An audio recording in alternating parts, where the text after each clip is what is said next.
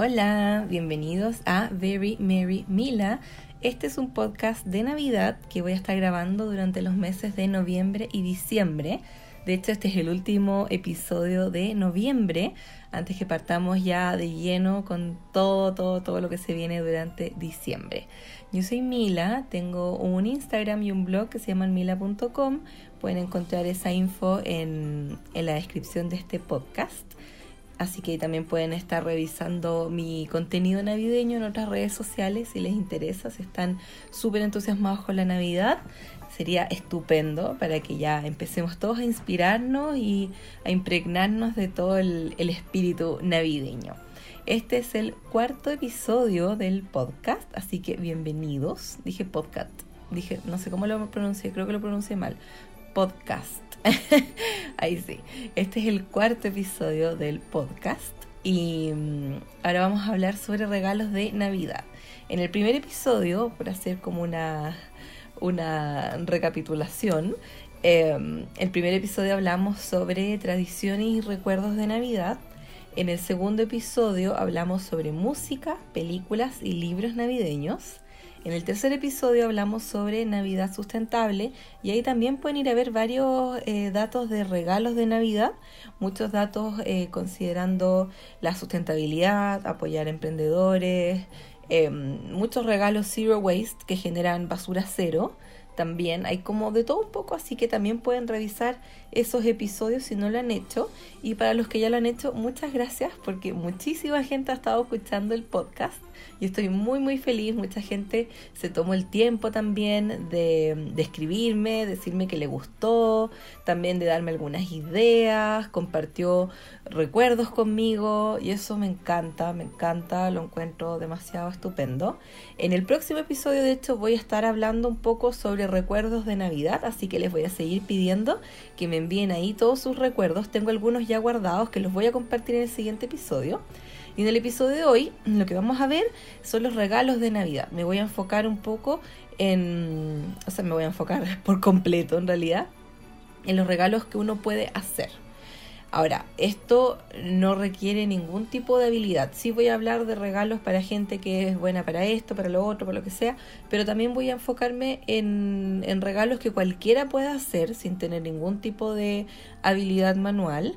Y también, por supuesto, que existe la posibilidad de, de comprar cosas hechas a mano sin que ustedes las hayan hecho, porque en realidad da lo mismo. También es una súper buena forma de apoyar a emprendedores, así que también pueden tener esa opción. En mi Instagram, sale la info de mi Instagram y todo, lo de mi blog, mi mail, todo aparece en la descripción de, de este episodio, en todos los episodios sale en realidad. Ahí ustedes pueden encontrar mi Instagram, los que no lo han hecho, y pueden meterse a mi perfil. Y en mi perfil tengo varias historias destacadas y hay una de las historias que es de emprendedores. Ahí también pueden sacar datos si quieren de repente comprar, no sé, lo que sea. Eh, también es más fácil ver como que sea una imagen en el fondo, más que que yo les cuente. También pueden de ahí, eh, pueden revisar y ver qué es lo que les gusta. También hay un montón de otras cuentas de Instagram que están potenciando mucho a los emprendedores, así que tienen varias formas de, de enterarse de cuáles son otras maneras de regalar este año, de regalar a conciencia, de regalar cosas hechas a mano que no necesariamente las hagan ustedes, porque muchas veces hay gente que o siente que no tiene tanta habilidad, o no tiene ganas, o no tiene tiempo, y eso también es una súper buena opción. Así que vamos a hablar un poquito sobre regalos que uno puede hacer con o sin habilidades manuales. También vamos a hablar de nuestros peores regalos. Mucha gente me envió también sus peores regalos y me dio mucha risa. Yo también voy a compartir algunos de mis peores regalos. Así que también eso va a estar muy divertido. Voy a compartir, como ya es costumbre, como a mí me gusta, eh, dar algunos datos curiosos que por lo que vi a mucha gente también le gustó. Así que qué bueno, qué rico que les guste eso también. Y también voy a agregar una sección de QA, como de preguntas y respuestas, porque en el episodio anterior fue tanta la información que tenía que compartir que traté de, o sea, en realidad corté esa parte, no, no quise hacerla porque iba a ser demasiado largo. Y este podcast va a estar más enfocado en regalos de Navidad, pero como ya cubrí gran parte de eso en el episodio anterior, ahora va a ser un poquito más, más liviano esa, esa sección y voy a tener un poco más de tiempo para responder a sus preguntas porque están súper buenas y, y tengo harto que compartir con respecto a eso también. Así que vamos a partir con este episodio, pero antes de partir, por supuesto que tenemos que pintar un escenario, ¿cierto? En los episodios anteriores ya les conté dónde estoy yo, siempre grabo en el mismo lugar ahora porque es el rinconcito de lectura que tengo en mi pieza, que es un rincón súper rico. Y aquí tengo así como cojines, una mesita chiquitita con una vela prendida, un tecito rico, tomando té de Navidad, por supuesto, vela de Navidad también, obvia. Tengo un librero al lado mío, una lámpara de pie y estoy en un silloncito muy, muy rico, muy cómodo, rosado, obvia. y, y eso, pero encuentro fome tener que describirles siempre el mismo lugar. Entonces yo les dije que había decidido que de ahora en adelante yo iba a, a mostrarles eh, o mostrarles, no, pero comentarles algún, algún escenario para que todos nos imaginemos que estemos como en otro lugar. Y esos escenarios, obviamente, me gusta asociarlos a la, a la temática en la que estamos. Así que imaginémonos que hoy día estamos en el Polo Norte, obvia, estamos en la casa del viejo Pascuero, haciendo, está la, la vieja Pascuera, la Soa Claus. o Mrs. Claus en inglés, pero me gusta decirle la Soa Claus. Y la Soa Claus está haciendo galletas de Navidad, ¿cachai? Como para nosotros, están los duendes trabajando, están ahí haciendo un montón de regalitos. El viejo Pascuero quedó súper preocupado porque escuchó el episodio anterior entonces dijo, pucha, en realidad tenemos que hacer cosas más sustentables. Así que está trabajando en regalos de madera, tallando cosas de madera, pero madera recuperada, ¿cachai? Como reciclando madera, haciendo regalos con, con materiales reciclados y yo vine como a ayudarlo a envolver regalos de manera sustentable, como a no usar scotch, usar como cintitas, papel craft, que es un papel que se degrada mucho más rápido. Así que me dijo el, el viejo pascuero, me convidó me invitó a, me encanta esa palabra, convidar, me convidó a, ayudarlo con, la, con los envoltorios de regalos, así que en eso estamos, pero yo le dije al viejo Pascuero que mientras la a Klaus estaba haciendo las galletas y toda esa abuela, yo dije ya, pero primero necesito así como un tiempito para grabar este episodio, porque quedé de publicarlo hoy día y lo estoy grabando hoy día mismo. A veces grabo un par de días antes y otras veces lo hago un poco más encima porque a veces no me da el tiempo. Fíjense que, mm, que me, ha, me, ha, tomado harto tiempo de repente cuando hago un podcast con, con mucha información.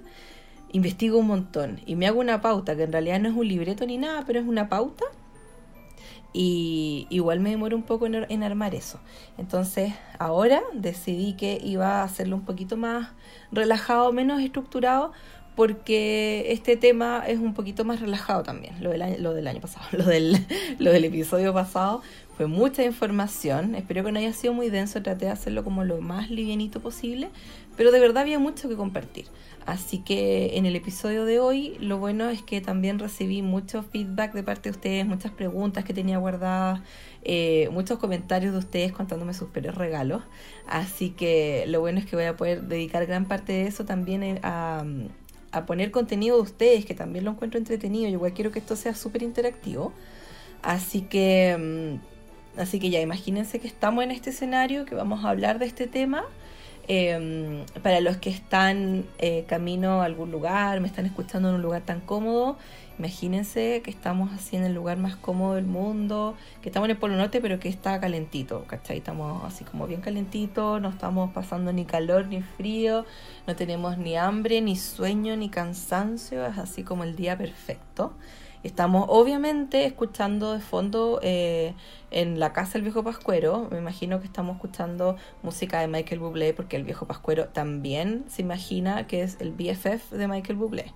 En el episodio, en el segundo episodio, les cuento toda mi fantasía de si yo y Michael Bublé fuéramos mejores amigos. y el viejo Pascuero estaba completamente de acuerdo. Él dijo, sí, yo también me imagino siendo súper amigo de él. Por temas de derecho de autor no puedo poner la música de Michael Bublé en este podcast. Tengo que poner pura música eh, sin derecho de autor. Así que, sorry, pero es lo que hay. Mientras no llegue a ser BF... a ver, si yo fuera la mejor amiga de Michael Bublé, obvio que él me dejaría que yo use su música. Pero como todavía no llegamos a eso, porque él, yo sé que somos mejores amigos, pero él no sabe todavía. En algún momento, en algún momento yo creo que lo va a saber. Pero pero todavía no, no hemos llegado a eso.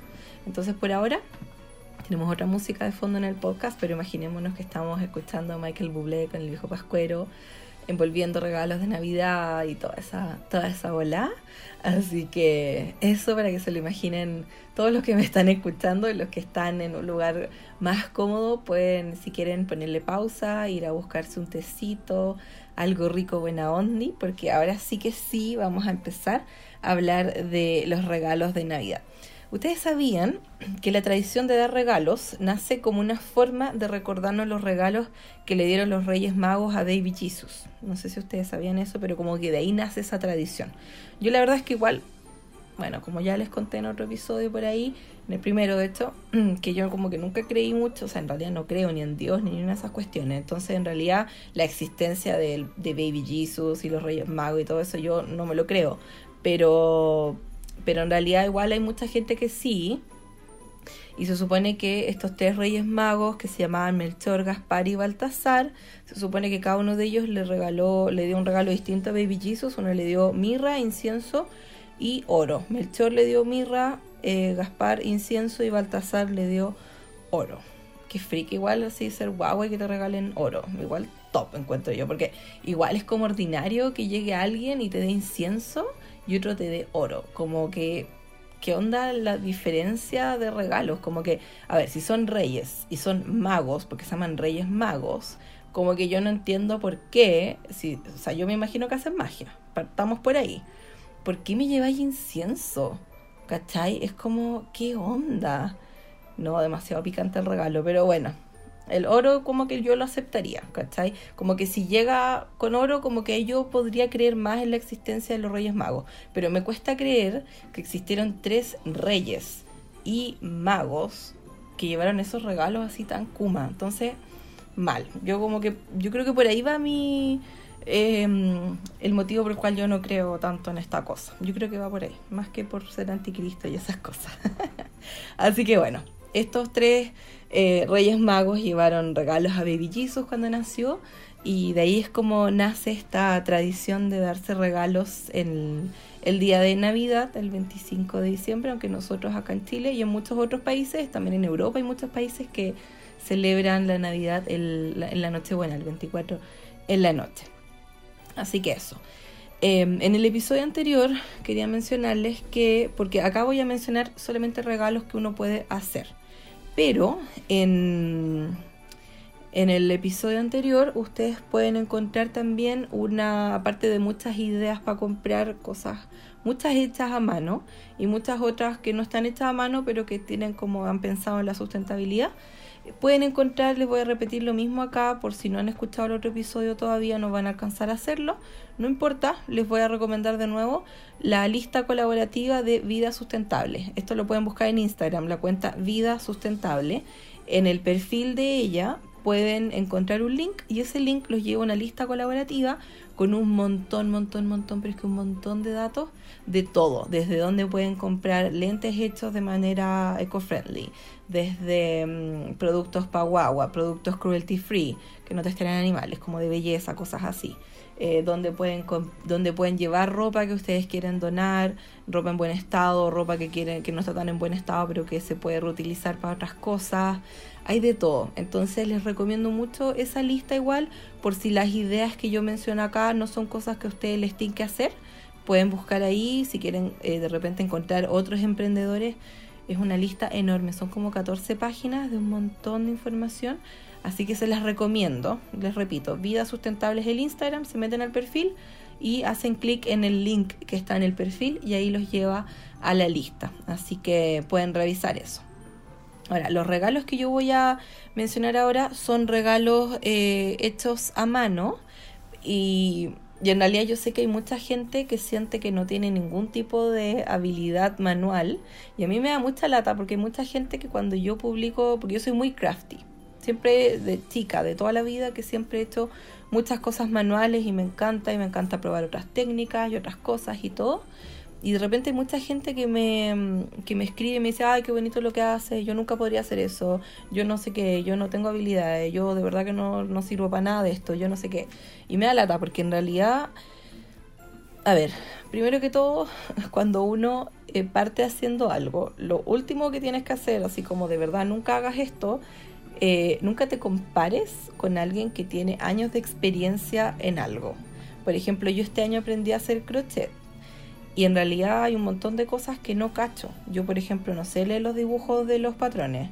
Sé ahora, aprendí cómo leer las instrucciones cuando están abreviadas y todo eso. Sí, pero igual no me siento cómoda en hacer algo así, sino que yo prefiero seguir un tutorial en YouTube porque siento que es más difícil que me equivoque porque lo estoy viendo, estoy haciendo lo mismo tiempo que la otra persona y puedo retroceder, adelantar y toda esa cuestión. Entonces, obviamente yo no me puedo comparar con una persona que seca, por ejemplo, cada vez que veo que alguien hace chalecos, es quedo loca. Es como, ¡ay, qué bacán! Yo como que digo, todavía no estoy en ese nivel, quizás podría si lo intentara, pero, pero igual todavía siento esa inseguridad de chuta, todavía no me siento capaz de llegar a hacer algo así. Y está bien, está bien porque uno tiene que hacer las cosas cuando cree que se siente listo para eso, pero no te puedes comparar con una persona que ya tiene mucha más experiencia. Con quien te puedes comparar es contigo mismo. Yo veo mi trabajo de hace unos años atrás y pienso, ay, qué horrible esta cuestión, ¿cómo es que se me pudo haber ocurrido hacer eso? O incluso las fotos, ¿cómo? ¿Qué foto más horrible? ¿Qué onda? Y como que me da un poco lata, pero al mismo tiempo digo, filo, igual está bien que eso esté ahí porque primero que todo yo me puedo comparar conmigo misma, puedo ver cómo he avanzado durante los años cómo ha avanzado también o ha mejorado mi, mi fotografía, mi contenido, todas esas cosas que es lógico que uno de a poco va mejorando. Y también es bueno que, que, que de repente digo, ya, igual otra gente lo va a ver y va a decir, ya, igual lo que hace ahora es bonito, pero lo que hacía antes no era tan bonito como ahora quizás. Y todos llegamos a evolucionar de alguna manera. Así que si hay alguien que está pensando en hacer algo manual porque le gustaría partir con eso, no se sientan primero que todo presionados a hacer algo perfecto. Con que lo hagan, con que lo intenten, va a bastar. La persona que reciba ese regalo de seguro va a estar súper feliz igual. Y, si por, y por último, no sé, hagan algo para ustedes, hagan algo para alguna persona de confianza o, o, vayan practicando. Si no sienten que lo que hacen les está quedando tan bien, sigan practicando porque de seguro van a mejorar y cuando vean a otra gente que hace algo bonito, en vez de pensar, pucha, nunca voy a llegar a ese nivel o yo no soy tan bacán como esa persona o lo que sea, piensen, pucha, qué rico que esta persona está subiendo contenido que me gusta y eso me inspira y, y también de ahí puedo sacar ideas. Obviamente cuando saquen ideas de alguien, eh, deberían, por supuesto, darle crédito a esa persona. Si ustedes publican algo, yo cuando sigo un tutorial y publico el resultado en mi Instagram, igual siempre me preocupo de etiquetar a la persona donde saqué el tutorial. Si hago algún mini álbum y la idea, no sé, la inspiración vino de alguien, también trato de obviamente darle crédito a esa persona porque de ahí yo saqué la idea. Eso es una parte súper importante.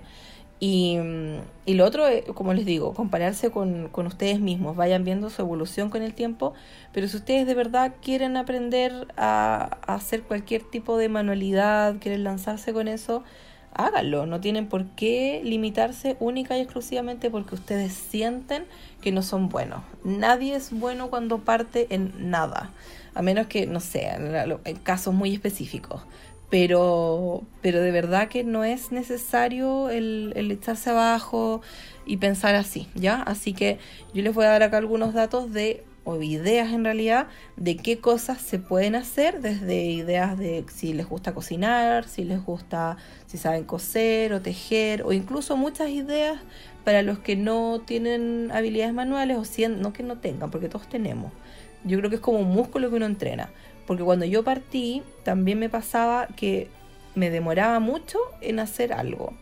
Y ahora como tengo más experiencia en algunas cosas, me demoro menos. Antes si hacía algo de scrapbook, me demoraba mucho más. Y ahora me demoro menos. También me pasaba que me costaba más que se me ocurrieran cosas. Y ahora con el tiempo, como ya adquirí más experiencia, me es un poco más fácil pensar en ideas, pero es porque ya tengo la costumbre. Entonces también es como un, músculo que uno entrena. Así que la gente que cree o siente que no tiene habilidades manuales, de verdad yo les recomiendo que, ahora, si no quieren y no les interesa, filo, no tienen por qué hacerlo. Pero si les interesa y, creen que no les va a resultar porque creen que no son buenos, inténtenlo.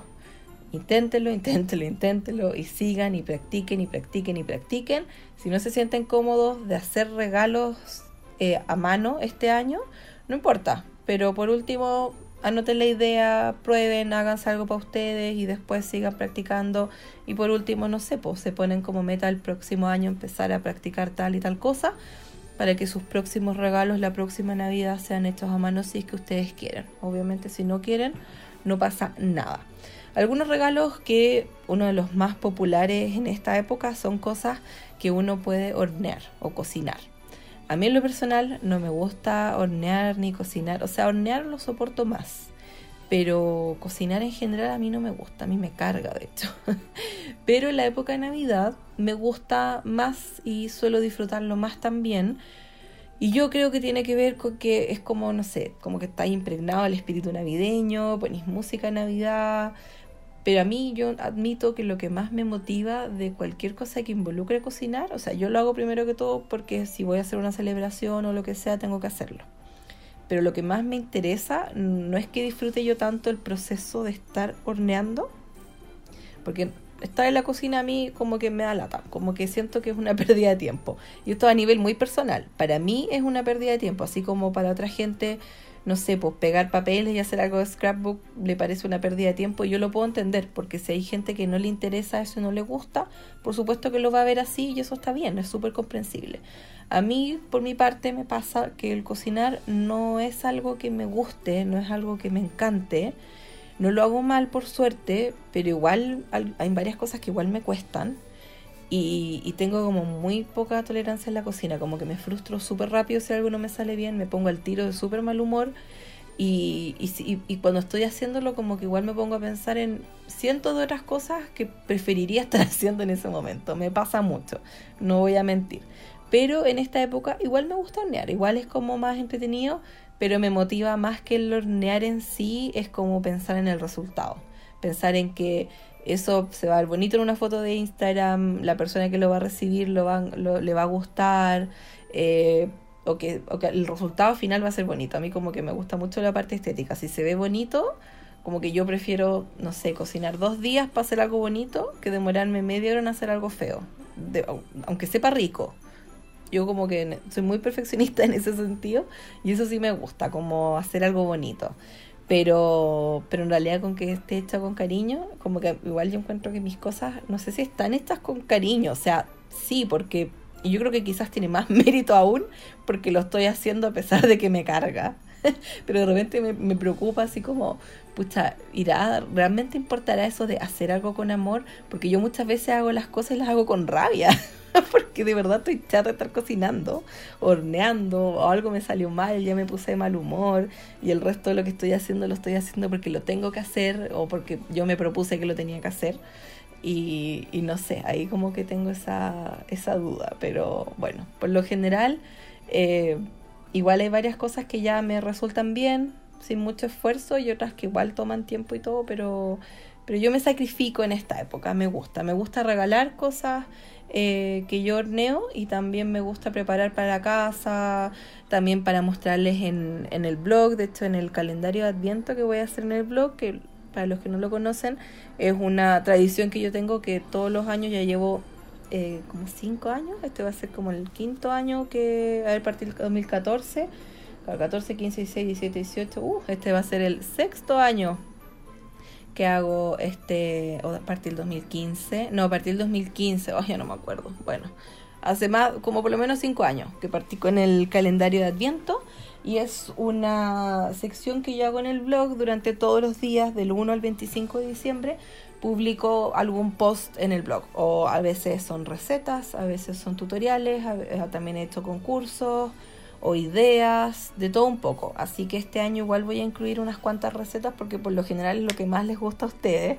Y me da risa porque es lo que más les gusta a ustedes, es una de las cosas que a mí menos me gustan, pero lo hago igual y lo hago feliz. A veces no tanto, pero lo hago igual. Y, en realidad el resultado final a mí eso me hace feliz. Como que quizá el hornear y todo eso no tanto, pero el, el, resultado o que a veces alguien recree esas recetas, me mande sus fotos y todo eso, en realidad me hace súper feliz. Así que a pesar de que no es mi área favorita, igual, igual disfruto algunas cosas. Eh, algo que les puedo recomendar igual este año si quieren eh, hacer cosas un poco más sustentables y también quieren ahorrar plata, pueden tratar de incorporar algunos ingredientes locales en las cosas que vayan a preparar, ingredientes de la temporada también, para que no les salga tan caro. Ingredientes que sean de acá para que obviamente la huella de carbono no aumente tanto porque son cosas que no se no, no tardan tanto en transportarse. Y lo bueno también si compran a, a, granel es que obviamente ahorran en los envases y muchas veces ahorran en plata también. Así que eso se los recomiendo mucho. Algunas ideas que pueden hornear por ejemplo, eh, galletas de Navidad. A mí me encantan las galletas de Navidad. Si son veganos, les recomiendo el Instagram de mi amiga La Jazz. Su Instagram es Las Cocineras Metaleras. Eh, ahí pueden encontrar un montón de recetas. También tiene su página, así que también la pueden encontrar. Y tiene un montón de recetas. Yo he probado varias de las que ella hace. Son súper, súper, súper ricas. Y de hecho, en esta época ella está eh, haciendo talleres de galletas. Así que pueden tomar los talleres con ella porque yo he probado sus preparaciones y son muy, muy ricas. Así que se las recomiendo. Algunas de mis galletas favoritas. Hay algunas que conocí por la jazz y otras que yo conocí investigando por ahí. Me gustan mucho las galletas alemanas porque las he probado algunas, varias en realidad, algunas que me han regalado o que he comprado o que yo he hecho.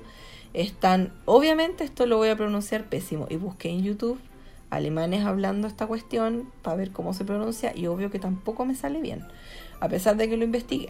Están las Vanille Kipfel, no me acuerdo cómo lo dijo la niña, del, una niña de YouTube no me acuerdo, pero yo siempre digo Vanille Kipferl, que suena como gringo y obviamente en alemán se pronuncia nada pero son unos cachitos de vainilla exquisitos. Están en, en el en el blog de la jazz, en las cocinerasmetaleras.com, creo que es. Sí, no creo que sea .cl, es y busquen cachitos de vainilla. Ahí les va a salir el nombre en, alemán y en, y en español. Están las Schimsterne, o como sea que se pronuncian. Eh, ni siquiera me voy a atrever a, a ni nada porque se van a volver locos. Pero si tienen la duda, igual pueden buscar. Eh, se me pueden escribir y se las escribo, no sé. Eh, las Schimsterne son unas estrellas de canela. El nombre de hecho significa eso, estrella de canela. Y el año pasado yo publiqué una receta en el calendario de Adviento. Estas sí se las voy a deletrear porque no me acuerdo si, le, si puse estrellas de canela o puse el nombre en alemán. Es Z y latina M S T E R N E. Eso. Esas son las galletas, son muy ricas. También las otras que me gustan mucho son las galletas de jengibre sin miel. No me gusta las que no me gusta prácticamente nada endulzado con miel. No, no, no me gusta. Están los spéculos, que son los speculatius en alemán o como sea que se pronuncie, que son unas galletas súper especiadas. Son muy típicas de Alemania, Bélgica, Holanda. Son muy, muy, muy ricas, pero la lata es que moldes de eso como que cuesta encontrar, porque son como unos moldes como de casitas o de cosas así. Me encantan. Están también las, los snowballs, que son estas bolitas de nieve, que es una típica galleta con mantequilla, con nueces y con y que después va es una bolita y después tú la pasas por azúcar flor. Muy muy rica. Las galletas de azúcar las típicas galletas con mantequilla azúcar y que después las glasean yo admito que no son mis favoritas pero pero igual son ricas y son bonitas. Y bueno obvio que voy a aprovechar de pasar el dato también que mi hermana eh, tiene un emprendimiento de galletas Bueno, hace galletas y otras cosas, pero son cositas dulces. Son todas veganas, no, no saben a vegano, lo de la también, sabe súper rico. No tiene el típico sabor donde le meten como otros ingredientes como más sanos que de repente uno no tiene ganas de comer en Navidad, ¿cachai? Como no, no querías esos reemplazos, quieres algo que sepa azúcar, que sepa mantequilla, todo eso. Y, y, en realidad la Dani hace cosas súper ricas. También son con ingredientes locales, siempre pensando en la sustentabilidad, con galletas, que, con galletas, con cajas que son compostables. Y va a sacar eh, en estos días una caja de Navidad, una caja de galletas de Navidad. Y lo chévere es que también un porcentaje de esa caja va a ir a alguna fundación de caridad. Así que, así que para que estén atentos y también va a incluir una tarjetita de Navidad en la cual yo ahí admito que estuve un poquito involucrada. Así que por si les interesa, para que estén atentos, su Instagram es cook.dulces. Cook es K-U-Q. Dulces. Está igual en mis historias destacadas en la sección de emprendedores, ahí también aparece la Dani, así que pueden también em, comprarle o galletitas, también tiene trufas, tiene un montón de cosas súper ricas, así que si ustedes no tienen ganas de cocinar, le pueden comprar a ella también porque está haciendo unas cosas muy, muy, muy ricas. Así que eso, ese es otro dato y también hay un montón de otros emprendedores si quieren comprar otro tipo de galletas. También hay varios que tengo en mi sección de destacado de emprendedores en mis historias. Hay una cuenta en Instagram que a mí me encanta, que se llama Preppy Kitchen, que es un gallo que se llama John, que solía ser profesor de matemáticas y ciencias, creo. Y, y lanzó su canal de YouTube, le empezó a ir súper bien y se dedica a eso. Se llama Preppy Kitchen, P-R-E-P-P-Y, y la otra palabra es kitchen, cocina en inglés.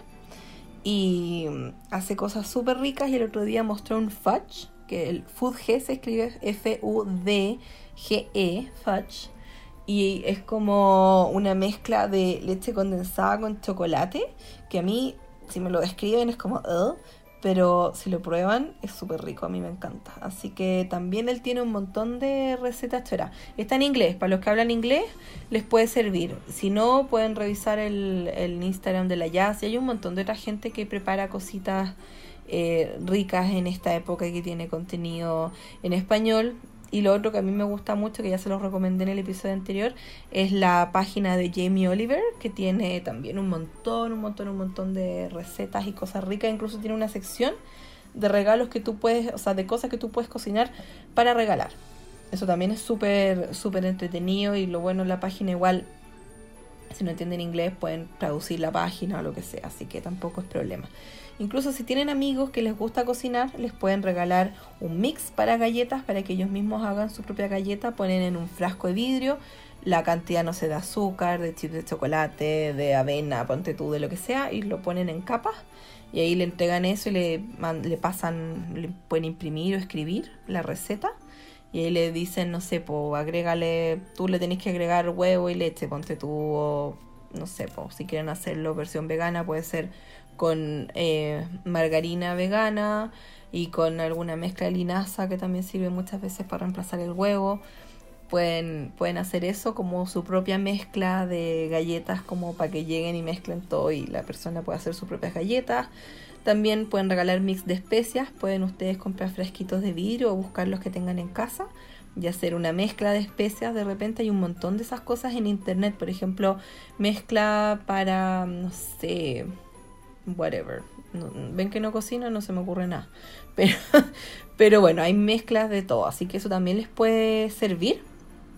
Pueden hacer caramelos, pueden hacer, incluso pueden hacer, si son así secos para cocinar, eh, pueden hacer, o hornear, pueden hacer un kit de como para que la otra persona arme su propia casa de jengibre.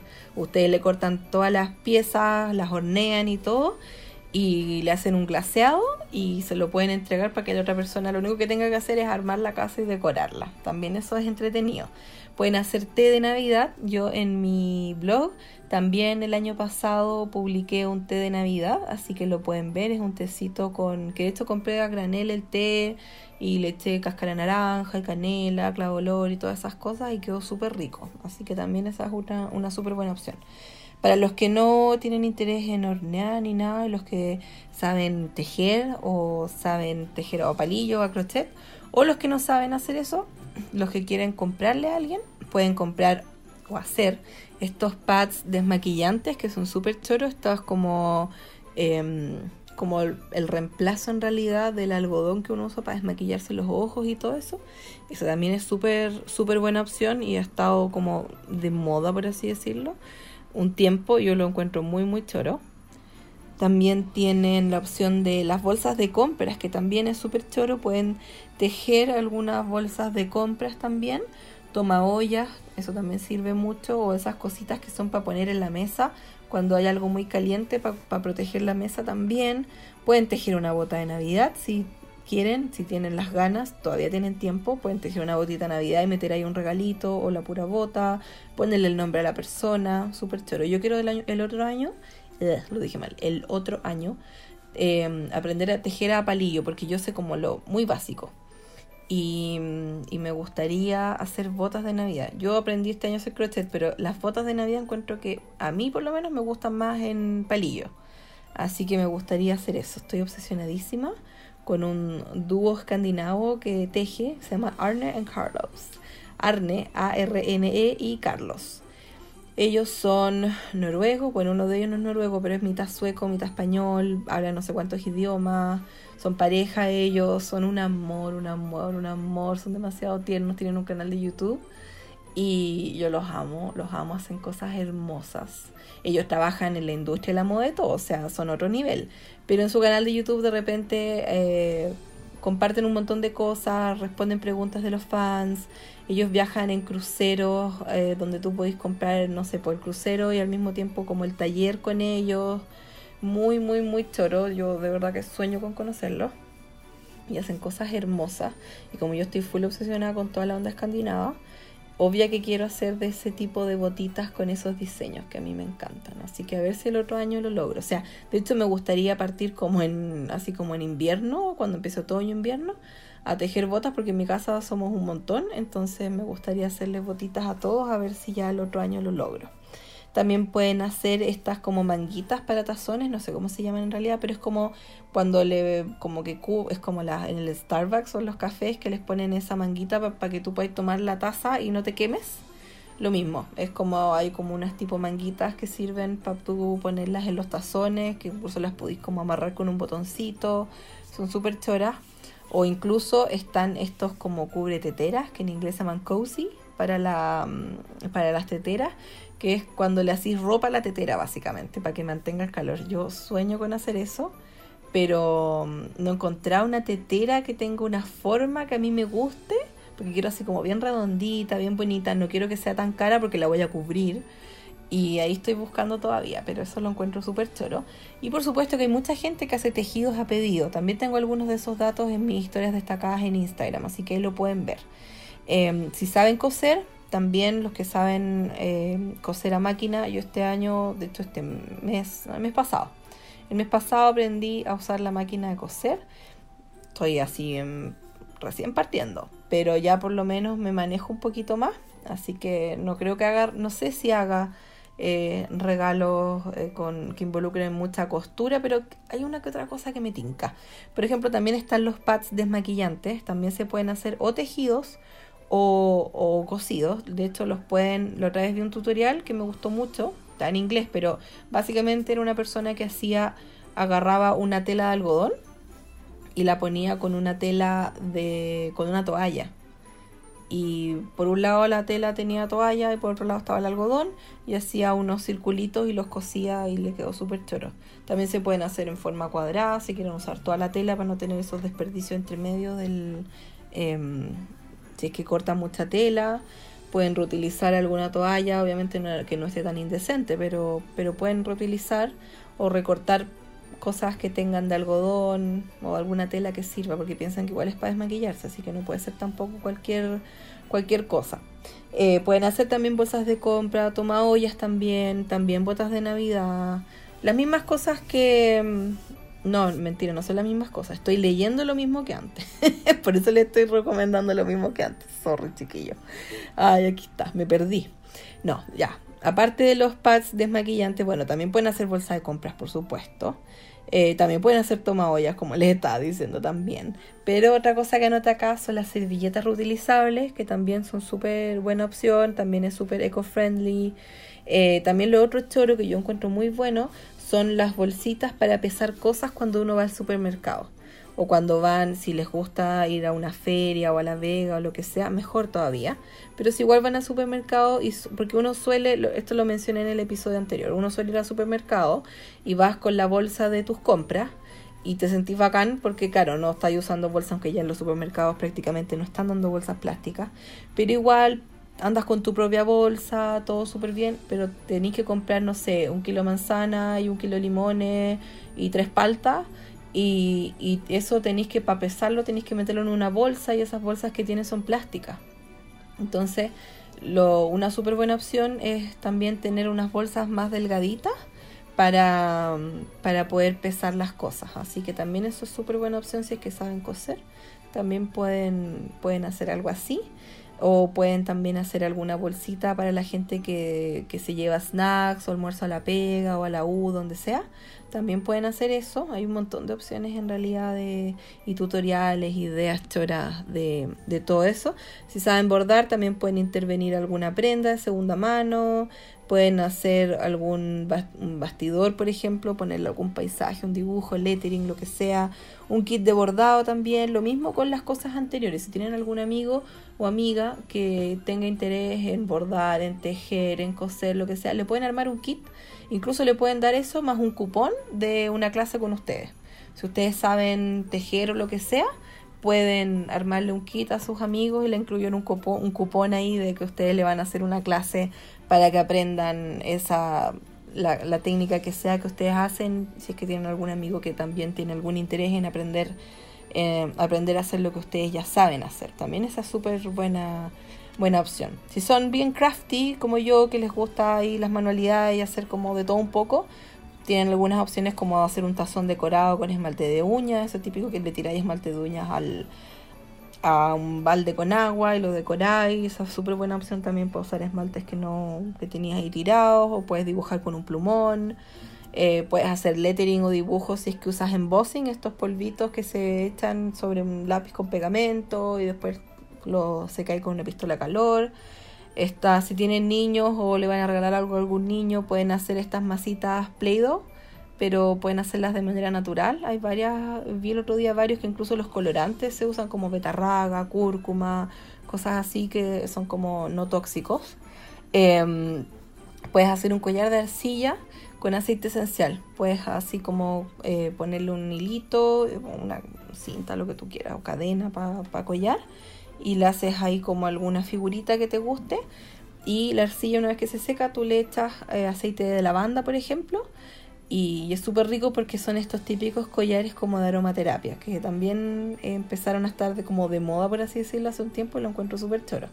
Si ustedes son bien crafty de papelería pueden hacer un mini álbum o de repente pueden hacer uno como con fotos ya que tengan de la persona o pueden hacer algo para que la otra persona lo rellene con sus propias fotos, pueden tener algún kit para scrapbook, si es que tienen también amigos que les interesa, les pueden regalar un kit, también con de repente decirle yo te puedo enseñar a hacer eso, nos juntamos a hacer manualidades, lo que sea, pueden hacer un calendario también, un calendario para el próximo año, eh, pueden hacer un macetero pintado, pueden pintar bonito un macetero y ponerle plantitas, como les mencioné en el episodio anterior.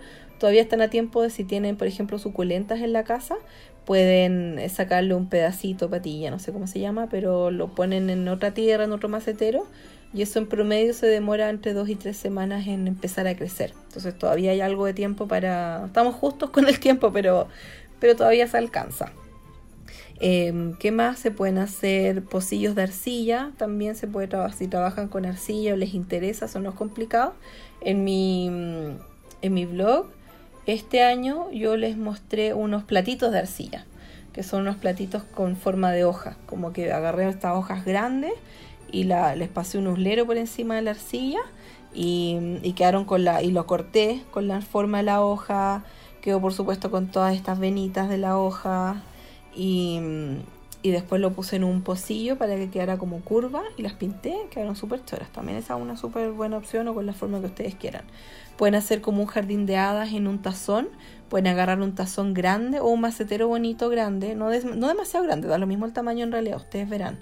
Pero pueden armar con un tazón grande un, un, pequeño jardín donde pueden poner suculentas, plantas chiquititas y pueden o comprar o hacer eh, estas figuritas como honguitos, hadas, cosas así. Yo he visto que hay gente que hace eso, yo he visto en el mercadito de la drugstore, que se ponen ahí en atrás de la drugstore los sábados. Hay una tienda, hace tiempo que no, no he ido, pero, pero me acuerdo que ya había una tienda que hacía eso. Y son bien bonitos esos jardines de hadas como en, en tazones y cosas así. Em, o de repente regalar un tazón con cositas ricas adentro. Si les gusta el snail mail, que es la, mm, eh, ¿cómo se llama esto? La correspondencia como a la antigua, mandar cartas y cosas así.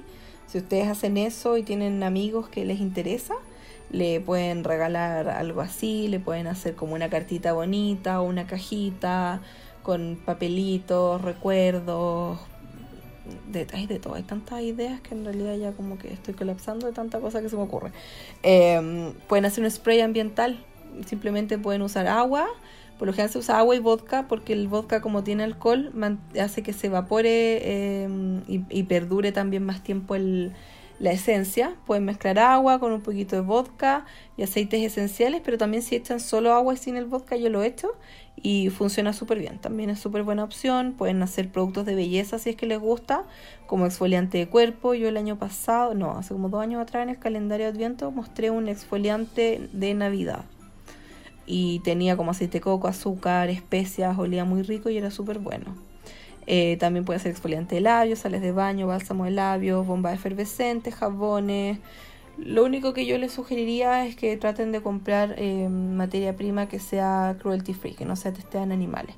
Ahí pueden buscar toda esa info en Te Protejo, que Te Protejo es una mm, ONG, que son los que entregan certificación a, mm,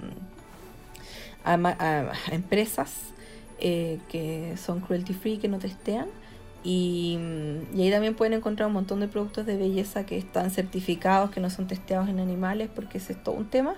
Y al final, aunque el envase diga que no fue testeado en animales y toda la cuestión, en el episodio anterior lo expliqué como en más detalle, pero básicamente lo único, lo único, lo único que sirve para saber si un producto fue testeado o no es la certificación. Así que para que estén atentos a eso también. Y lo último también, como en términos de ideas para regalos, pueden ser algunos kits para los amantes del cine, por ejemplo. Pueden hacer ahí un mix de palomitas, puede ser el maíz listo para que la persona lo haga. Ustedes le pueden hacer eh, palomitas. Yo el año pasado, para los 13 días de Halloween, mostré una mm, palomitas con, con caramelo exquisita y entre medio le metí unos pretzels y unos rocklets y cosas así. Pueden hacer un mix así, la receta está en el blog o pueden regalar también en el mix eh, de las con palomitas, cerveza, chocolate, si sus amigos o la persona que le van a dar esto es fanático de alguna mm, de alguna película en particular, se encuentra en el DVD, aunque ya nadie ve DVDs, pero por último, como de colección, de repente igual es choro. A la gente que le gusta cocinar, un kit de cocina, puede ser algo como una cuchara de palo, guantes, especias, cortadores de galleta, batidores, espátula. Incluso uno puede eh, ver estas son cosas que no tienen que necesariamente hacer, sino que ustedes pueden armar un kit con cosas que a la otra persona les gusta. Por ejemplo, pueden comprar un guante de cocina y adentro meterle como varios utensilios y cosas así. Em, también tienen algún kit crafty, por ejemplo, en un frasquito de vidrio pueden poner, no sé, washi tape o estas como troqueladoras, como perforadoras de figuritas, pegamento. Toda la gente que es crafty le encanta el pegamento. Yo sé que a mí mucha gente me dice como, ay, que fome un pegamento regalo. A mí yo soy fanática del pegamento, tengo como 100.000 tipos de pegamento y me encanta que me regalen pegamento, como que me da lo mismo que sea fome para otra gente, yo lo encuentro bacán. Eh, cintas también, timbres, tinta para los timbres, etcétera. Todo eso también es súper choro.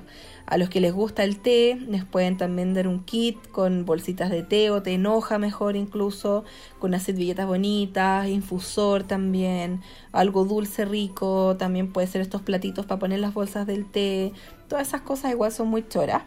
Eh, o una cucharita bonita, todo eso o una, si encuentran una taza también que quieran incluir, ¿por qué no? O pueden hacer un kit de spa, de repente ponen exfoliantes, sales de baños, malte de uñas, limas, cosas así.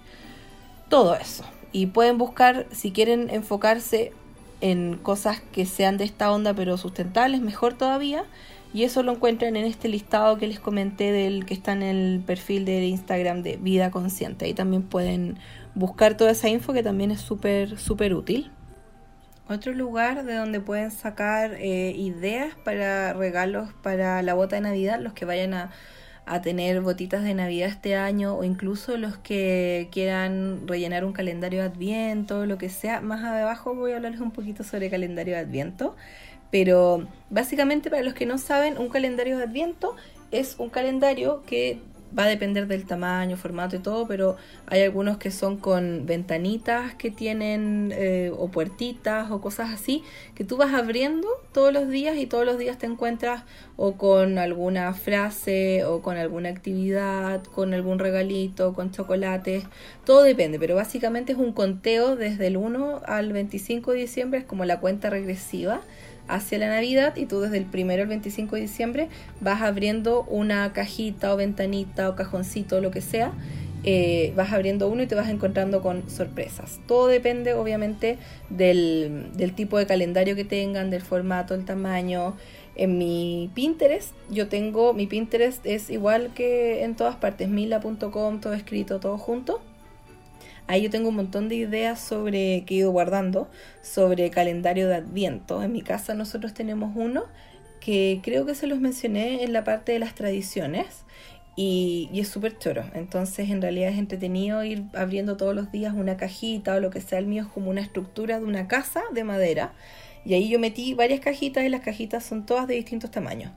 Y ahí te encuentras algunos días o chocolates o dulces o actividades de todo un poco y es súper entretenido. Así que más abajo les voy a. Más abajo, que más abajo está mi pauta. Pero más adelante les voy a hablar un poquito sobre el calendario de Adviento y de dónde se origina. Y para los que quieren hacer botitas de Navidad, o los que, como les dije, los que quieren rellenar algún calendario de Adviento, quieren regalos chiquititos, pueden revisar en mi blog, escriban bota de Navidad, ya les va a salir como ideas para la bota de Navidad. Y hay otro que puse botitas de Navidad y que es como 102 ideas o algo así de, para rellenar la bota de Navidad que les sirve para cualquier, en caso que necesiten como usar regalos chiquititos, eso igual sirve. Lo único que yo les recomendaría es que como esos posts no están actualizados, son de hace años, igual traten de eh, buscar una forma como que genere menos desperdicios, ojalá que no sea como tan, que no genere tanta basura. Yo como que este año estoy muy enfocada en eso, estoy tratando de ser también lo más consecuente posible, entonces no quiero eh, haber hecho un episodio anterior donde les hablé de sustentabilidad y estar en este episodio hablándoles de sí, compren en Falabella, compren en Ripley, llenen de scotch el regalo, como que me da la tapo. Entonces les recomendaría igual tratar de buscar como alternativas de repente a cosas que yo recomendé, que sean un poquito más conscientes. Y de todas maneras yo creo que este año voy a enfocarme también en hacer un, un post similar con ideas de regalo, cosas para la botita, que sean también o zero waste o que sean lo más sustentables posible, así que también, también les recomiendo, les recomiendo pensar en eso porque yo definitivamente voy a estar considerándolo y voy a ver qué se me ocurre para también compartirlo con ustedes en el blog, en redes sociales en general o incluso acá más adelante. Así que eso, ahí pueden sacar un montón de ideas y espero que toda la sección que acaba de pasar donde les conté sobre muchas ideas para regalos hechos a mano o por ustedes o por alguien más, espero que eso les, les sirva y los inspire a ver qué es lo que van a, a regalar esta Navidad. Me gustaría igual después que hagamos como un episodio post Navidad y que contemos cómo estuvo esta Navidad, qué hicimos, qué regalamos, o incluso no necesariamente se puede enfocar en regalos, sino que puede ser como en qué cosas ricas hicimos en esta temporada, como un, una especie de episodio de reflexión de cómo estuvo esta época navideña, que espero que esté súper bien para todos y que todos eh, podamos disfrutar igual esta época y, disfrutar también con un poquito más de conciencia porque las cosas igual, como sabemos, no están fáciles en el país, así que también es importante como pensar en eso. Así que ahora vamos a pasar a la siguiente sección, que es una sección que me encanta poder hacer porque los involucra a ustedes, porque quería yo igual que esto sea un poquito más interactivo. Así que les pedí por Instagram, en mis historias de Instagram, les pedí que me envíen sus peores regalos de Navidad, lo peor que han recibido. y aquí tengo un montón, un montón, un montón de comentarios de todos ustedes que me encantaron. Tenemos a Andre Gonf, G-O-N-F, Andre Gonf. Ella me dice que le regalaron una toalla con un bloqueador cuando lo único que quería era un juguete. Y hasta ahora en su casa se ríen de eso. Qué lata esa cuestión, cuando uno quiere algo entretenido y te regalan esa cuestión, una toalla, un protector solar. Hay mucha gente, de hecho, que me comentó lo mismo, que en realidad les regalaron puras, puras tonteras. Así que fome. Ah, me perdí una parte de esta respuesta, que esto pasó cuando ella tenía 8 años y fue con su hermano a una fiesta del trabajo de su papá. Y ahí le regalaron eso. Que igual es fome porque además podríais regalar un juguete, ¿cachai? En una empresa como que queréis quedar bien con los cabros chicos. Entonces obviamente no voy a regalar una cuestión fome. Que lata. Está Andre-Flogo. Ella dice que le regalaron una agenda cualquiera cuando yo coleccionaba la agenda pascualina. O sea, obvia. Yo también coleccioné la agenda pascualina y encuentro que es una rotería. Así es que, si que tú coleccionas esa agenda. Que te regalen una agenda cualquiera, que fome. No, que lata, que fome. Y yo tengo muchos recuerdos bonitos de la Pascualina, era muy chora cuando uno era chico, como que a mí me encantaba, yo la disfrutaba un montón y, y en realidad ni la usaba, pero me gustaba así como pegarle cuestiones, escribir cualquier cosa, no lo usaba como agenda, porque yo estaba como, no sé, quinto básico cuando empezaron a salir las pascualinas, una cosa así. Y en realidad, ¿qué haces en quinto básico? Como que no tenéis vida, como que tú, o, no sé, yo creo que probablemente anotaba como a qué hora daban tal programa de televisión, porque ¿qué más haces? ¿Cachai? Aparte de jugar y ver tele, ir al colegio.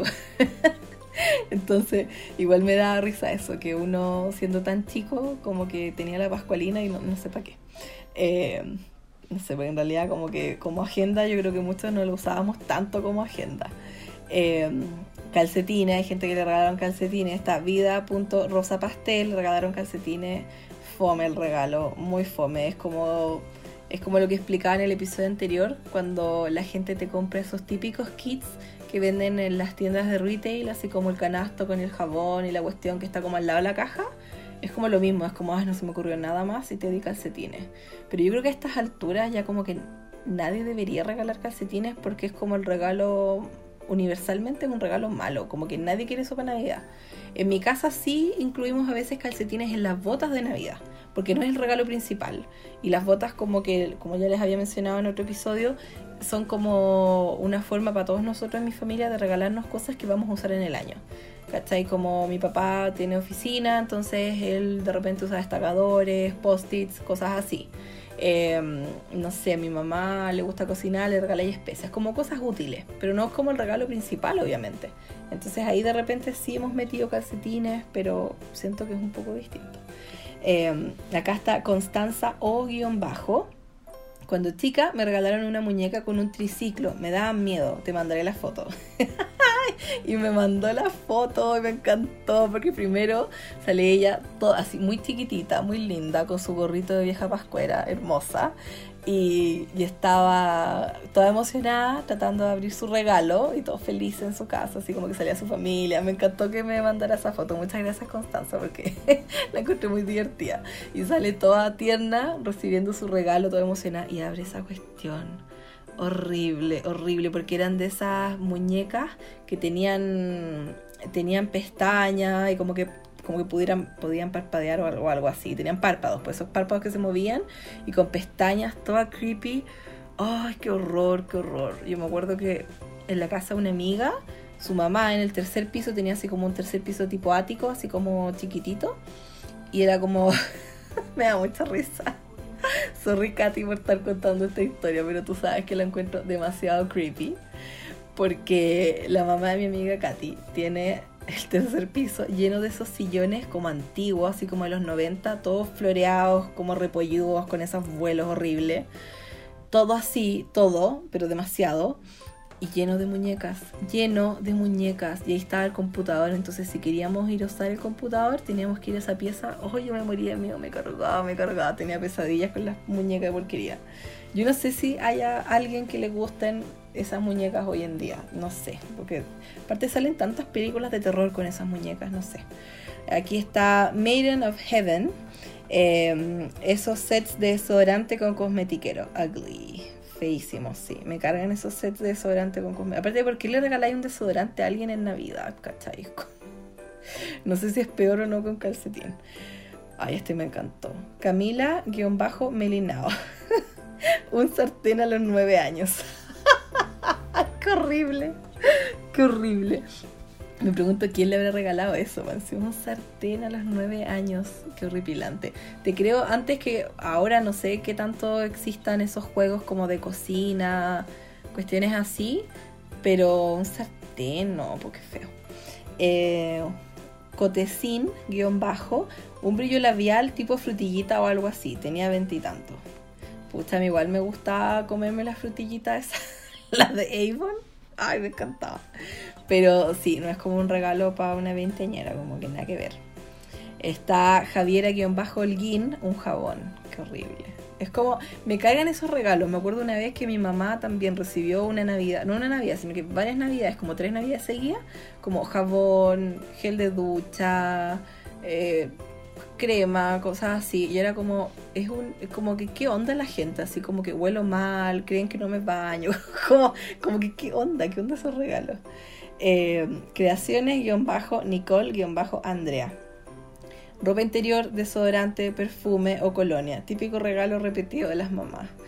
Sí, típico regalo. Mi mamá no era tan fome por suerte, pero sí yo sé de muchas mamás que es como que lata. En mi casa sí son como de los papás como regalarnos pijamas, que yo encuentro súper fome. Pero ya, filo. Ese es como el regalo repetido de mis papás, lamentablemente, el pijama. Y por lo general a mí no me gusta y lo cambio. Eso es lo peor, pero bueno. Em, medias en un... Ah, perdón. Maleva 007. Medias en un intercambio de regalo. Cuando había puesto en mi lista que quería lentes de sol. Porque regalé unas medias. ¡Qué horrible! Hoy hay unos regalos demasiado, demasiado ordinarios. Me encanta. Me encanta que pelemos a la gente que nos ha perjudicado. Porque además es divertido porque muchas veces depende de la confianza, depende de tu personalidad, depende de muchas cosas, pero muchas veces como que no te da para pa decir que te cargó, muchas veces finges que te gustó, muchas veces finges y, es creíble, pero muchas veces es imposible fingir bien, es como que, ah, gracias, pero en realidad se nota que lo odiaste. Entonces eso me da risa, como que me imagino toda esta gente teniendo distintas reacciones y me encanta. Está Cote Guajardo B, un anillo que supuestamente lo mandaron a hacer para mí y tenía las iniciales de otro nombre. Me lo regaló mi madrina. Qué horrible. Ay, ojalá haya sido lindo el anillo por lo menos. Pero sí, o sea, no puedo regalar un anillo que no tenga las iniciales de esa persona. ¿Qué onda? Ay, está Steffi-papelera. Hola Steffi. Eh, para un amigo secreto me regalaron a los 15 años un florero enano que no servía ni para flores. ¿Qué onda? Ay, qué horrible. Me encantan esos regalos diminutos inútiles. ¿Qué hacís con ellos después? ¿Qué haces con ellos? ¿Te los encontré 15 años después? Ahí como en una caja que tenía yo olvidada. no sé, horrible, qué lata. Todos hemos tenido regalos así, regalos de porquería. Está MS Daniela Paz. Bolsos de playa, 8 navidades consecutivas. Nunca voy a la playa. Ay, me encanta. ¿Qué onda? Claro, como acá Navidad es verano, como que todo el mundo regala cosas playeras. Pero claro, yo encuentro que está bien si es que la persona va a la playa, pero si no, ¿para qué? ¿Y cómo? Y esos ocho bolsos de como esos ocho bolsos de, de playa, no entiendo si son de la misma persona, espero que no, pero como tan mala cueva, que lata. Acá es lo mismo, Andy Sangüe, hola Andy. Ay, mucha gente que conozco, me encanta. Mucha gente que no, que no me había escrito antes. Pero escríbanme, cuéntenme qué les parece el podcast. Cuéntenme más historias suyas. Mándenme sus tradiciones, me encanta. Está la Andy, Andy Sangüe, que me dice un bolso de playa de plástico verde, de los que te regalan cuando compras lentes. Oye, sí, ¿qué onda? ¿Qué onda ese regalo que tú sabís que se lo dieron a la otra persona por otra compra. Es como, ¿por qué regaláis eso? A menos, a ver, yo creo que es válido regalar eso cuando cuando tú le dices a la otra persona, mira, me regalaron esto, yo no lo voy a usar, ¿lo quieres? Ya, siento que es válido, pero así como hacerlo pasar por un regalo, no, nada que ver. Está Room-304, mi abuela regalándome ropa XL cuando metro cincuenta y peso 45 kilos, todos los años. ¿Qué onda la abuela? Pobre, yo creo que habría que regalarle lentes a la abuela quizá. Está You Can't See-Me, He recibido un par de veces ropa muy infantil para mi edad o demasiado grande. Yo no entiendo, yo, a ver, a mí uno de los regalos que me carga, me carga regalar es ropa. Odio que me den ropa y odio dar ropa. Porque siento que la ropa es es súper personal igual. Como que tenéis que conocer mucho, mucho, pero mucho el estilo de la otra persona como para saber si le va a gustar o no. Pero no sé, a mí ese de partida encuentro que es fome y encuentro que la mayoría de las veces uno como que no le achunta. Las veces que a mí me han dado ropa me ha cargado. Está, ahí está, me encantó. Miss Valentinara dice, unos calzones de abuela gigante a mis 17 años, pero los guardé y usé cuando tuve a mi beba. me encanta. Por lo menos, por lo menos sirvieron. Pero qué risa recibir calzones a los 17. Y es como, ya filo, algún día quizás me sirvan y los guardáis. Qué hermoso. Está Scrapbook-365. Hola Sandra. La Sandra, fome porque no me dijo qué, po. Me dijo un regalo del amigo secreto. Fome cuando hacen regalos sin pensar en uno. Pero no sabemos qué, po. Sandra, vas a tener que mandarme tu. Eh, vas a tener que decirme qué regalo era para que sigamos pelando. Y lo vamos a comentar en el, en el siguiente episodio. Está creadora.cl. Una toalla de playa de parte de mi pololo. Lo peor, no voy mucho a la playa ni a la piscina. No sé nadar. ¿Qué onda el pololo? ¿Cómo, ¿Cómo, tu pololo no sabe que no sabes nadar? O, no se le ocurre pensar en eso, que es como obvio. Qué lata, que fome, que fome el regalo. Por último, regalo unas clases de natación entonces, con la toalla. Pero así como así, como así fome. Está Kenia.jaramillo, una crema de rosa mosqueta que olía horrible. Sí, en realidad no huele nada de rico esa cuestión, pero es buena. Es buena para cicatrices y como para un montón de cosas. Así que no lo encuentro tan mal regalo, pero, pero entiendo, porque a veces también depende de quién te regala, que a veces uno igual inevitablemente se hace expectativas a veces. Creo que es súper malo hacerse expectativas porque te puedes decepcionar, lo mejor es no tener expectativas, pero cuesta a veces y de repente uno sí, uno se imagina algo o, o de repente esperáis no, no un regalo en particular, pero de repente dices, pucha, esta persona me conoce, me quiere, yo sé que va a pensar bien en mí y, me va a dar algo que como que va a pensar bien en un regalo y de repente no. Y eso igual es decepción, te lo admito. Eh, está Natha, N-A-T-H-A, guion bajo M-D, una runa. Soy cero mística y hippie, que de plop. Porque una runa más encima. Como que, qué freak. Ay, qué freak, pobre, chiquitita. Ojalá haya sido bonita como para decoración. Pero una runa, ¿una sola? ¿Cuántas se usan? ¿Es una nomás? Ay, no sé, yo tampoco soy muy mística ni hippie, pero fome, po. Dani Gent dice: Tengo la suerte de recibir lindos regalitos o no recibir, pero nunca un regalo tan malo. Pero pucha, la idea era pelar. Esa es la idea. No están entendiendo el concepto, no broma. Eh, pucha, qué suerte. Qué suerte por ti. Porque en realidad yo igual he tenido suerte en general. Pero, pero sí, igual he recibido regalos horribles, horribles. Em, está Vicky Elgueta. Dice un regalo que me dio un ex compañero. Era un chocolate, porque después yo le pregunté, porque me enredé con la con cómo lo leí yo. Y básicamente era un chocolate que le regaló un ex compañero y que en realidad era un regalo que era del ex de la hermana de ese niño. O sea, ella recibió un chocolate que la persona no compró, sino que era de su hermana ese chocolate. Y ese chocolate se lo había regalado el ex. Y más encima ella me contó, la Vicky me contó, que ella sabía que esa pareja había terminado hace como un año. Entonces el chocolate estaba mega vencido y todavía tenía la etiqueta, así como del ex me tinca que por eso la niña no se lo comió, porque como quizás terminaron un poco después y que vaya el chocolate tirado y el cabro dijo, pucha, ¿qué hago? No tengo regalo y esta niña le dijo, ya llévate ese chocolate. O él lo encontró por ahí, pero no, o sea, no sé qué es peor, regalar un chocolate que está vencido claramente o, regalar un chocolate que ni siquiera viste que tiene otra etiqueta. No sé qué es peor. Eh, Diana Sandin. Hola Diana. Una lámpara para velador de papel. Me la regaló un ex de la U. Una ex de la U sin dedicatoria o envoltorio. Fome, fome. Fome, me encima una lámpara de papel para velador. No me imagino una lámpara muy potente, la verdad. Fome. No, nada que ver. Nada que ver.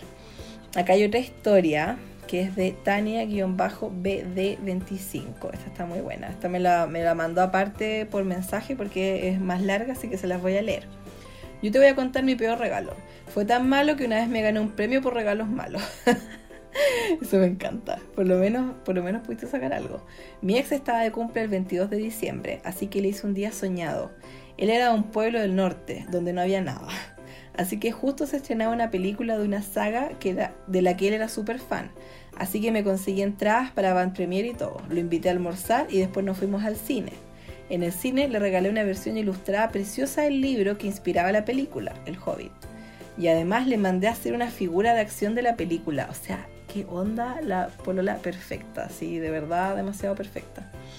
Em, después de eso nos fuimos a cenar y todo. La cosa es que después para Navidad él se fue a su casa en el norte y el muy pelotudo me dejó un regalo en el árbol.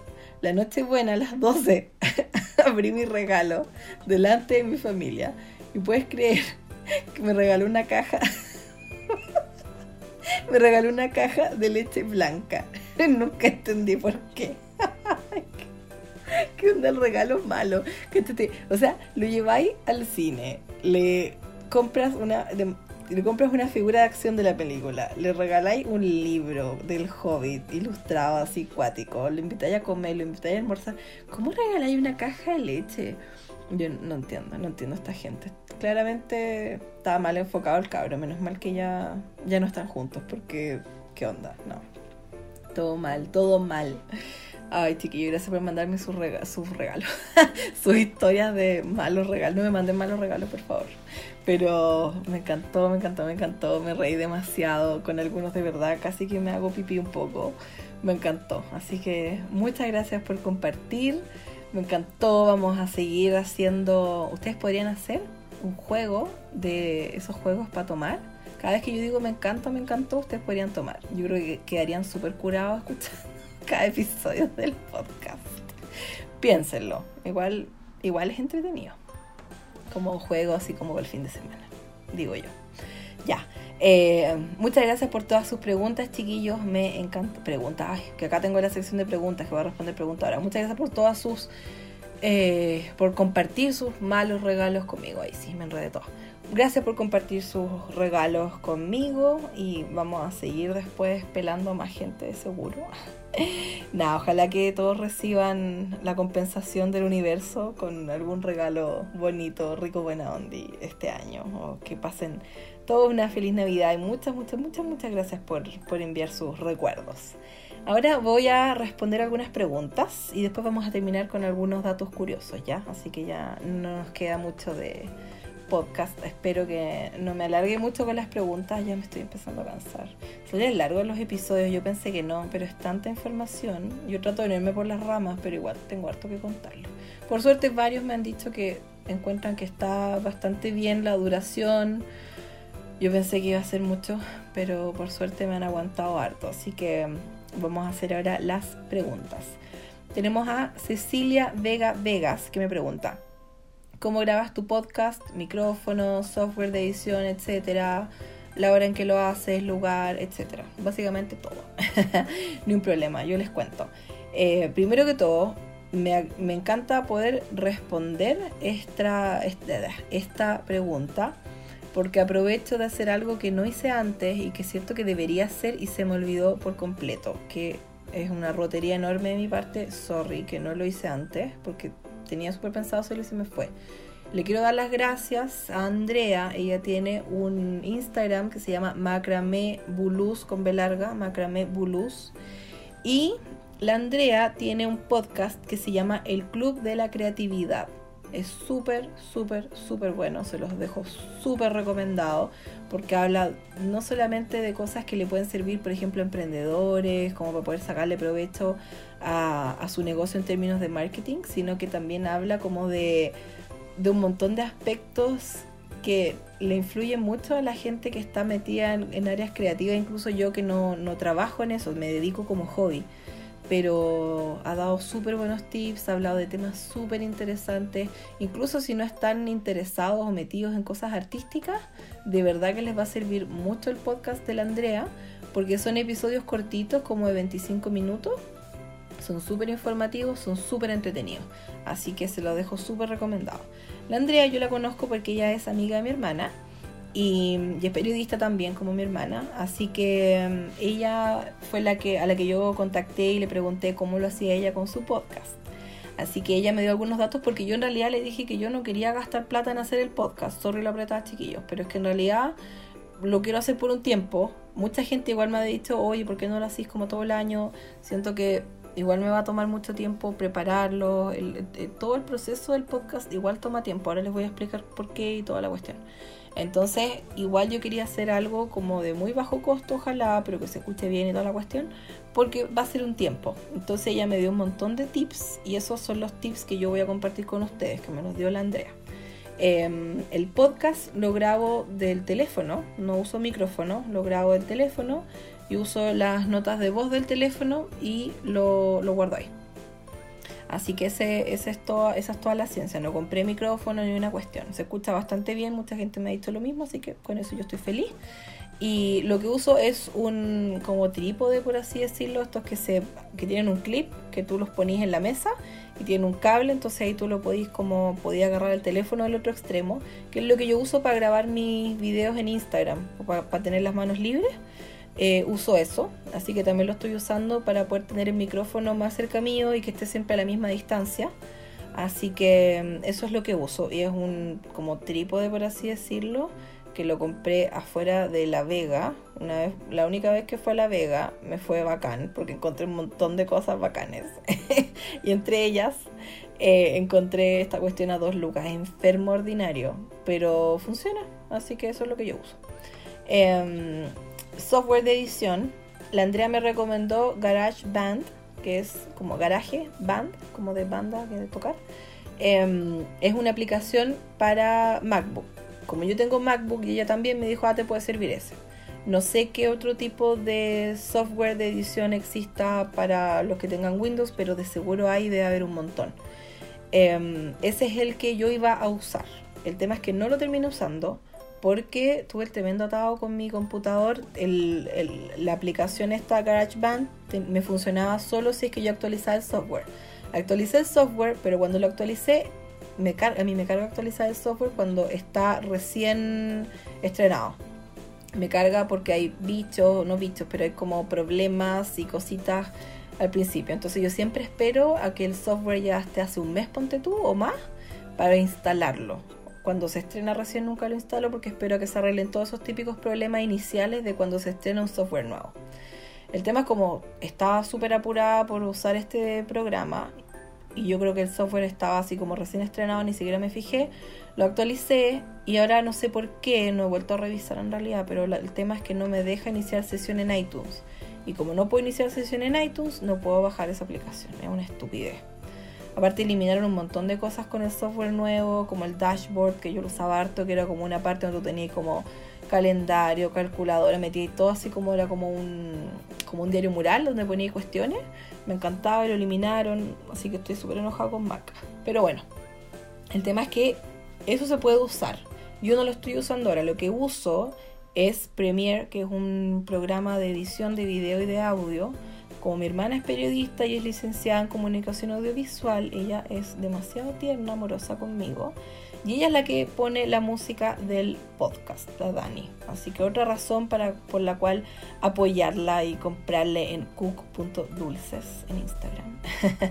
la Dani es la que, la que pone la música y todo eso porque ella se dedica a eso. Así que también si alguien necesita em, algo en términos audiovisual, la puede contactar, me avisa, yo las pongo en contacto porque ella es la que le pone la música a mi, a mi podcast. Así que no lo hago yo, lo hace ella. Quiero eventualmente aprender, no sé si alcanza este año, pero por último para el próximo año, o solucionar el tema de la aplicación que no me deja descargarla y todo. Pero eso, la música eh, que yo saco la saco de YouTube o de otras páginas, tiene que ser música sin derecho a autor. Eh, otra, otra cosa a considerar, que algo que a mí no se me habría ocurrido, pero a la Dani se le ocurrió, es que la música, como ustedes cachan, parte con una intro y después yo hablo y después termina como un poquito también de música. La música cuando recién suena, ella le sube el volumen, cosa que la música no se mantenga todo el rato al mismo volumen, porque si ustedes parten escuchando la música muy bajita, van a subir el volumen. Y yo cuando hable, les va a reventar el tímpano un poco más.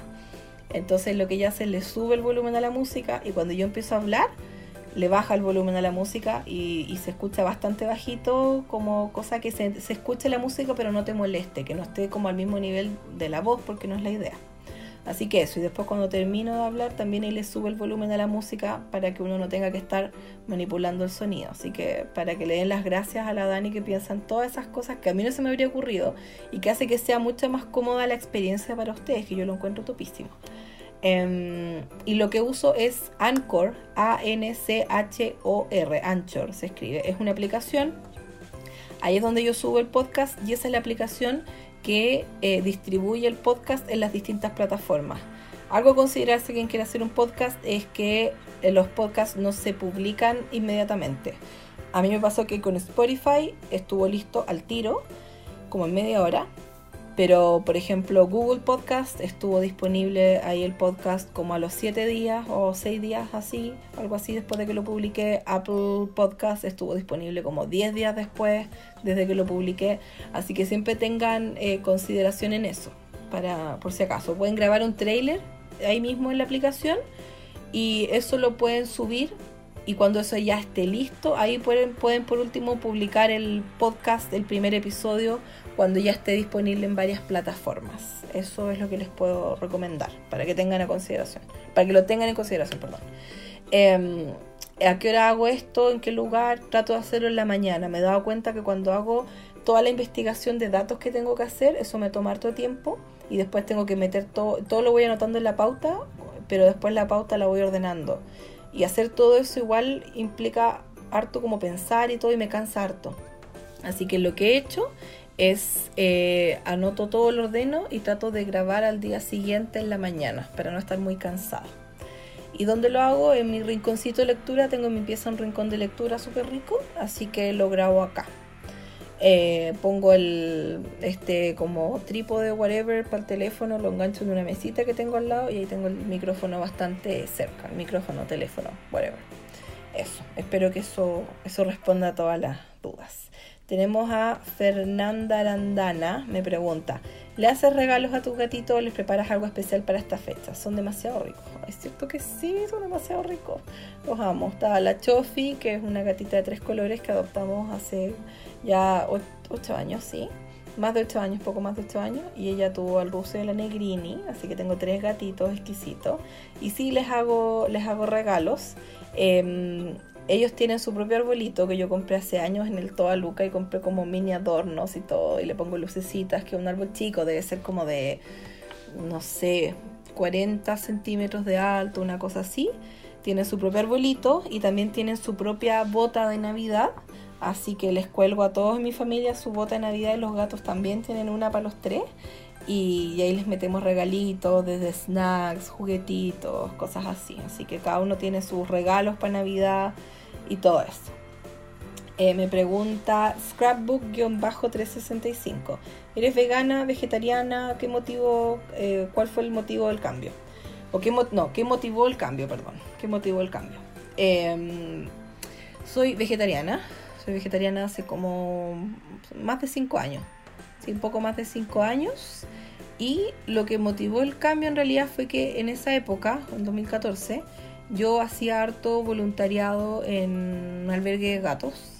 Y ahí me pasó que conocía muchos gatos como con distintas realidades, porque es muy distinto cuando no se vaya a la casa de una amiga que tiene muchos gatos versus ir a un albergue donde llegan gatos rescatados que vienen con distintos tipos de, de, todo tipo de trasfondo, de historias muy trágicas, de todo un poco. Y ahí como que siento que eso me abrió un poco los ojos porque, porque como que realmente me hizo ver la realidad que viven muchísimos, muchísimos gatos, muchísimos animales.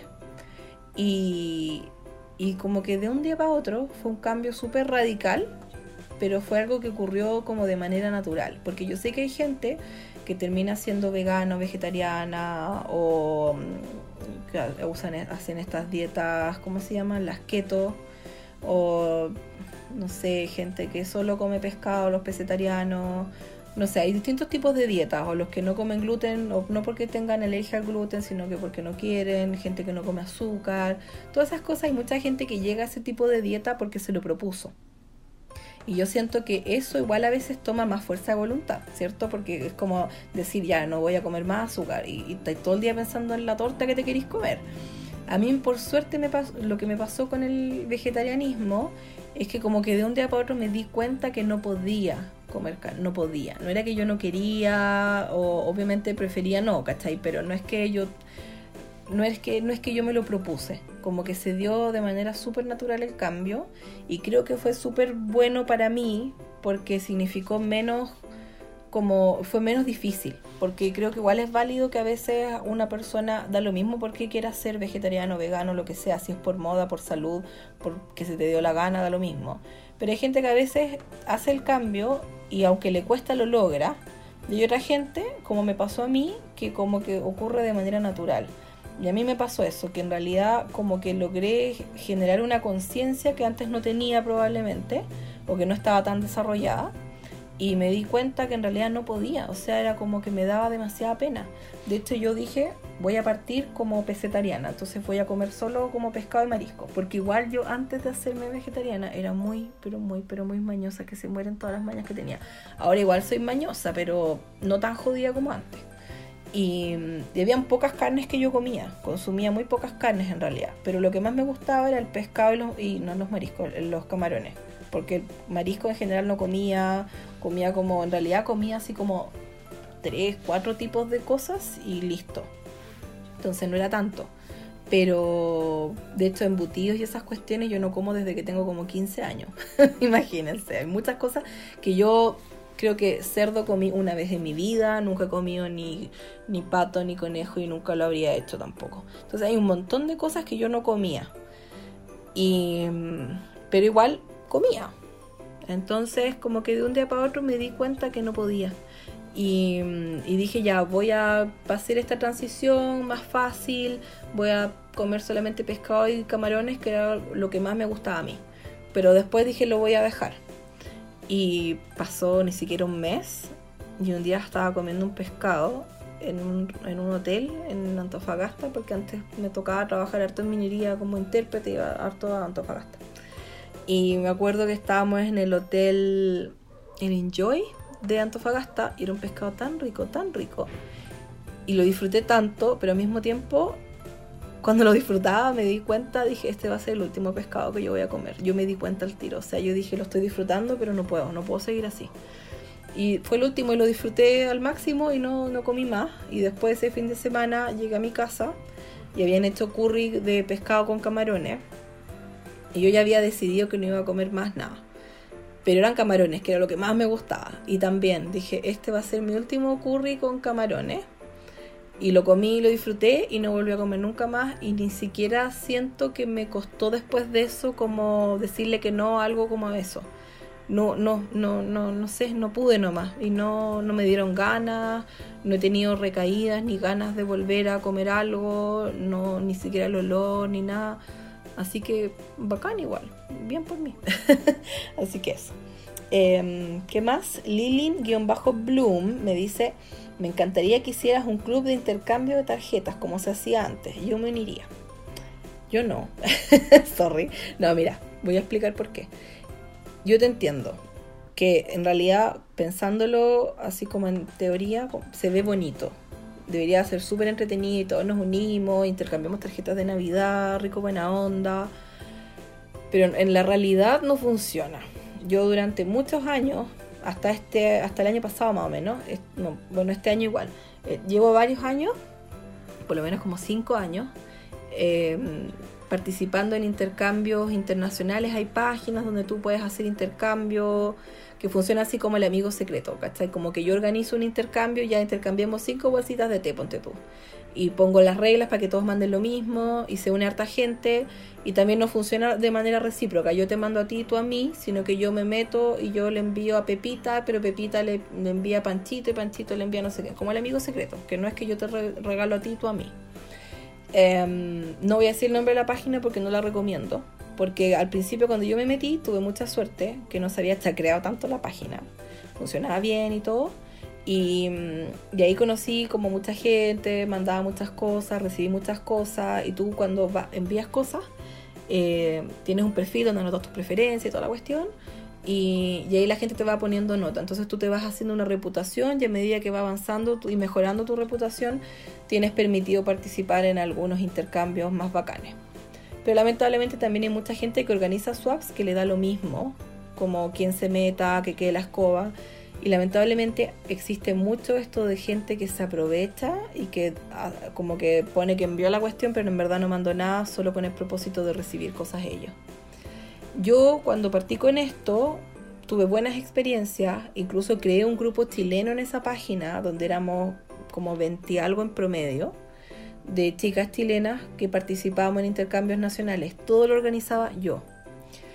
Y en general no funcionó mal, no funcionó tan mal, porque aparte que la página tenía reglas, el grupo mío tenía muchísimas reglas que fueron reglas que yo tuve que ir agregando cada vez más y más y más y más porque la gente te defraudaba más y más y más también. Entonces, ¿qué pasa? Que hay mucha gente que es muy irresponsable.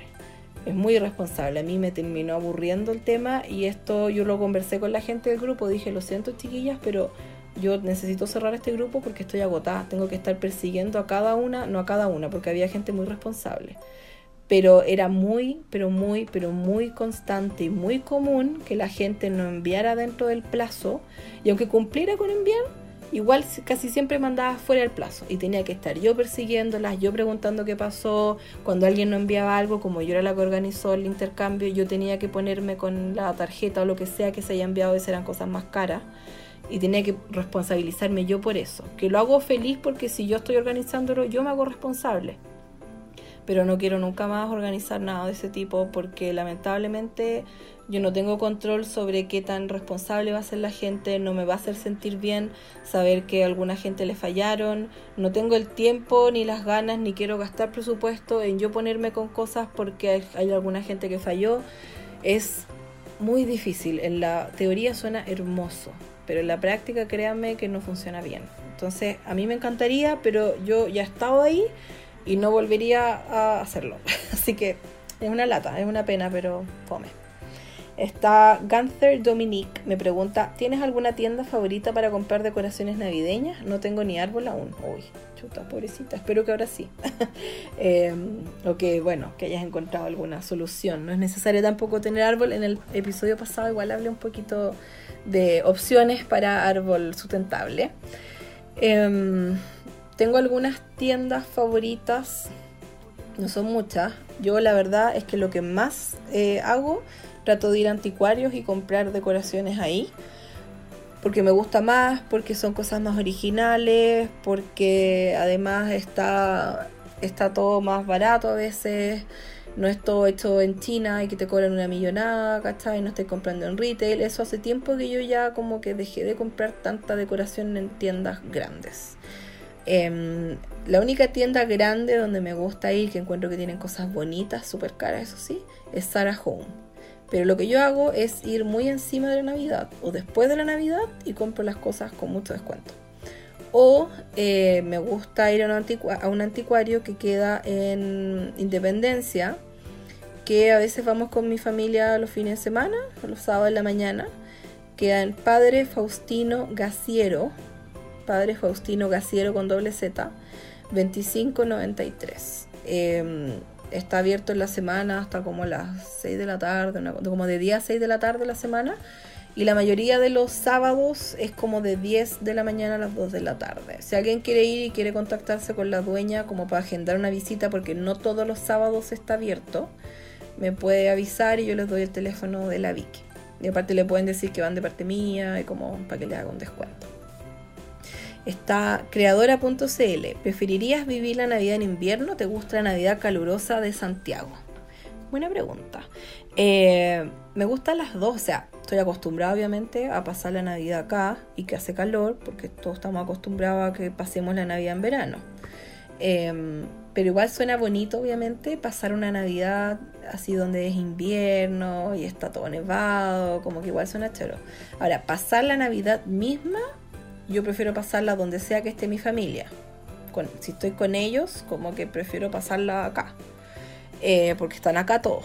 Pero, pero el, pasar una época de Navidad, de repente así como, no sé, mitad de diciembre en Nueva York, o en Suecia, en todos estos países escandinavos que a mí me gusta, o en Alemania, los mercaditos alemanes también que hacen de Navidad, todas esas cosas lo encuentro súper entretenido y me encantaría experimentarlo, lo voy a hacer en, un tiempo más también definitivamente, pero eh, pasar la Navidad misma, yo estoy feliz con pasarla acá porque está mi familia y uno igual está acostumbrado a la Navidad con, calor. A mí no me molesta para nada, no, no me complica. Obviamente que uno de repente, yo con ver tanta película navideña y tanta cosa gringa, obvio que me encantaría pasar una temporada navideña afuera, así como para experimentar el tema de la nieve, aunque yo creo que en la, en, la vida real yo estaba en la nieve y todo, pero encuentro que en la vida real estaría todo el día muerta de frío porque yo soy muy friolenta, así que en realidad no sé qué tan entretenido sería. Pero pero sí, o, de repente, no sé, viajar con mi familia y pasar la Navidad todos juntos en otro lugar, pero en realidad igual es como medio fome cuando no eres de ahí. A lo más yo creo que podríamos, por ejemplo, ir a España, donde está mi familia materna, que están al norte de España, en Asturias encima, entonces ahí sí nieva y nieva harto. De repente eso sería entretenido, para que con mi familia pasemos la Navidad con nuestra familia en España, eso sí, porque para mí el día de la Navidad es como estar en familia. Y no es lo mismo estar en tu familia, en tu casa, con tus cosas, con tus gatos, con todo, que, pasar la Navidad como una visita en, otra ciudad. Como que no, sé si sería tan entretenido en una ciudad que no es tuya, donde no tienes muchos contactos. Eso. Em, ¿Qué más? Datos de Sol. Me llamó la atención que fueses intérprete. Me gustaría saber si te ha tocado conocer famosos. Está muy entrete la pregunta. Me puse a pensar, porque mira, pasa lo siguiente. Sí he conocido a gente así como famosa, pero no onda famoso como famoso Hollywood, ¿cachai? Como nivel así como que todo el mundo en la calle se le tiraría encima. La verdad es que no. No, lamentablemente. Por ejemplo, o sea, no lamentablemente, me da lo mismo en realidad. Pero a los que me gustaría conocer, ponte tú, a Príncipe Harry. Hoy sería demasiado, demasiado, demasiado feliz. Eh, conociendo al príncipe Harry interpretándolo. De hecho, a mí me habían llamado para interpretar la boda real de él con Meghan en un canal, no voy a decir cuál, porque lo transmitieron en varios canales, creo. Em, pero no, no quise ir porque avisaron a última hora y porque en realidad qué miedo, porque era en vivo y yo no cacho nada de misa y esas cuestiones, po. Entonces yo dije, no, si la cago, ahí sí que no, no, no, no, no. Así que, y aparte que igual eran muy al lote, como que querían, como que toda la coordinación que tenían en ese canal a mí no me gustó, ¿cachai? No, no funcionaba como suelo funcionar yo en mi pega normal. Y no me gustó, no me gustó, dije no, eran muy altas las probabilidades de que o por un factor de ellos también no funcionara o que dijeran cosas que yo, no, yo no cacho nada de eso. Así que no, y al final vi la boda me levanté como a las 5 de la mañana para ver la cuestión, preparé scones, así como estos pancitos ingleses y todo. Y, y aún así eh, no era tan difícil, pero no lo encontré tan difícil después. Pero igual no me arrepiento. Total, no es lo mismo que conocerlo, pues, así que chao. Pero bueno, eh, no he podido conocer al príncipe Harry todavía, pero los que sí he conocido es, hay una autora que es, gringa, pero es eh, de padres noruegos, creo. Se llama Siri Husbeth que es bien conocida en el mundo literario. Alguien que quizá yo creo que este es como el nombre que ustedes más van a cachar, que me carga haberlo interpretado. O sea, fue entretenido, pero, pero como que fue A ver, la pega me la dio de hecho una niña que yo conozco por Instagram, la Paula, que es un amor, que después la conocí en persona porque también eh, nos conocimos en, eventos donde ella también pudo ir, que la, llamó un contacto mío para otras cosas, no de intérprete, pero es muy buena onda. Y ella me contactó porque donde estaba trabajando en esa época em, venía el Spencer Tunic. ¿Se acuerdan de este gallo que sacaba las fotos esta de la gente en pelota?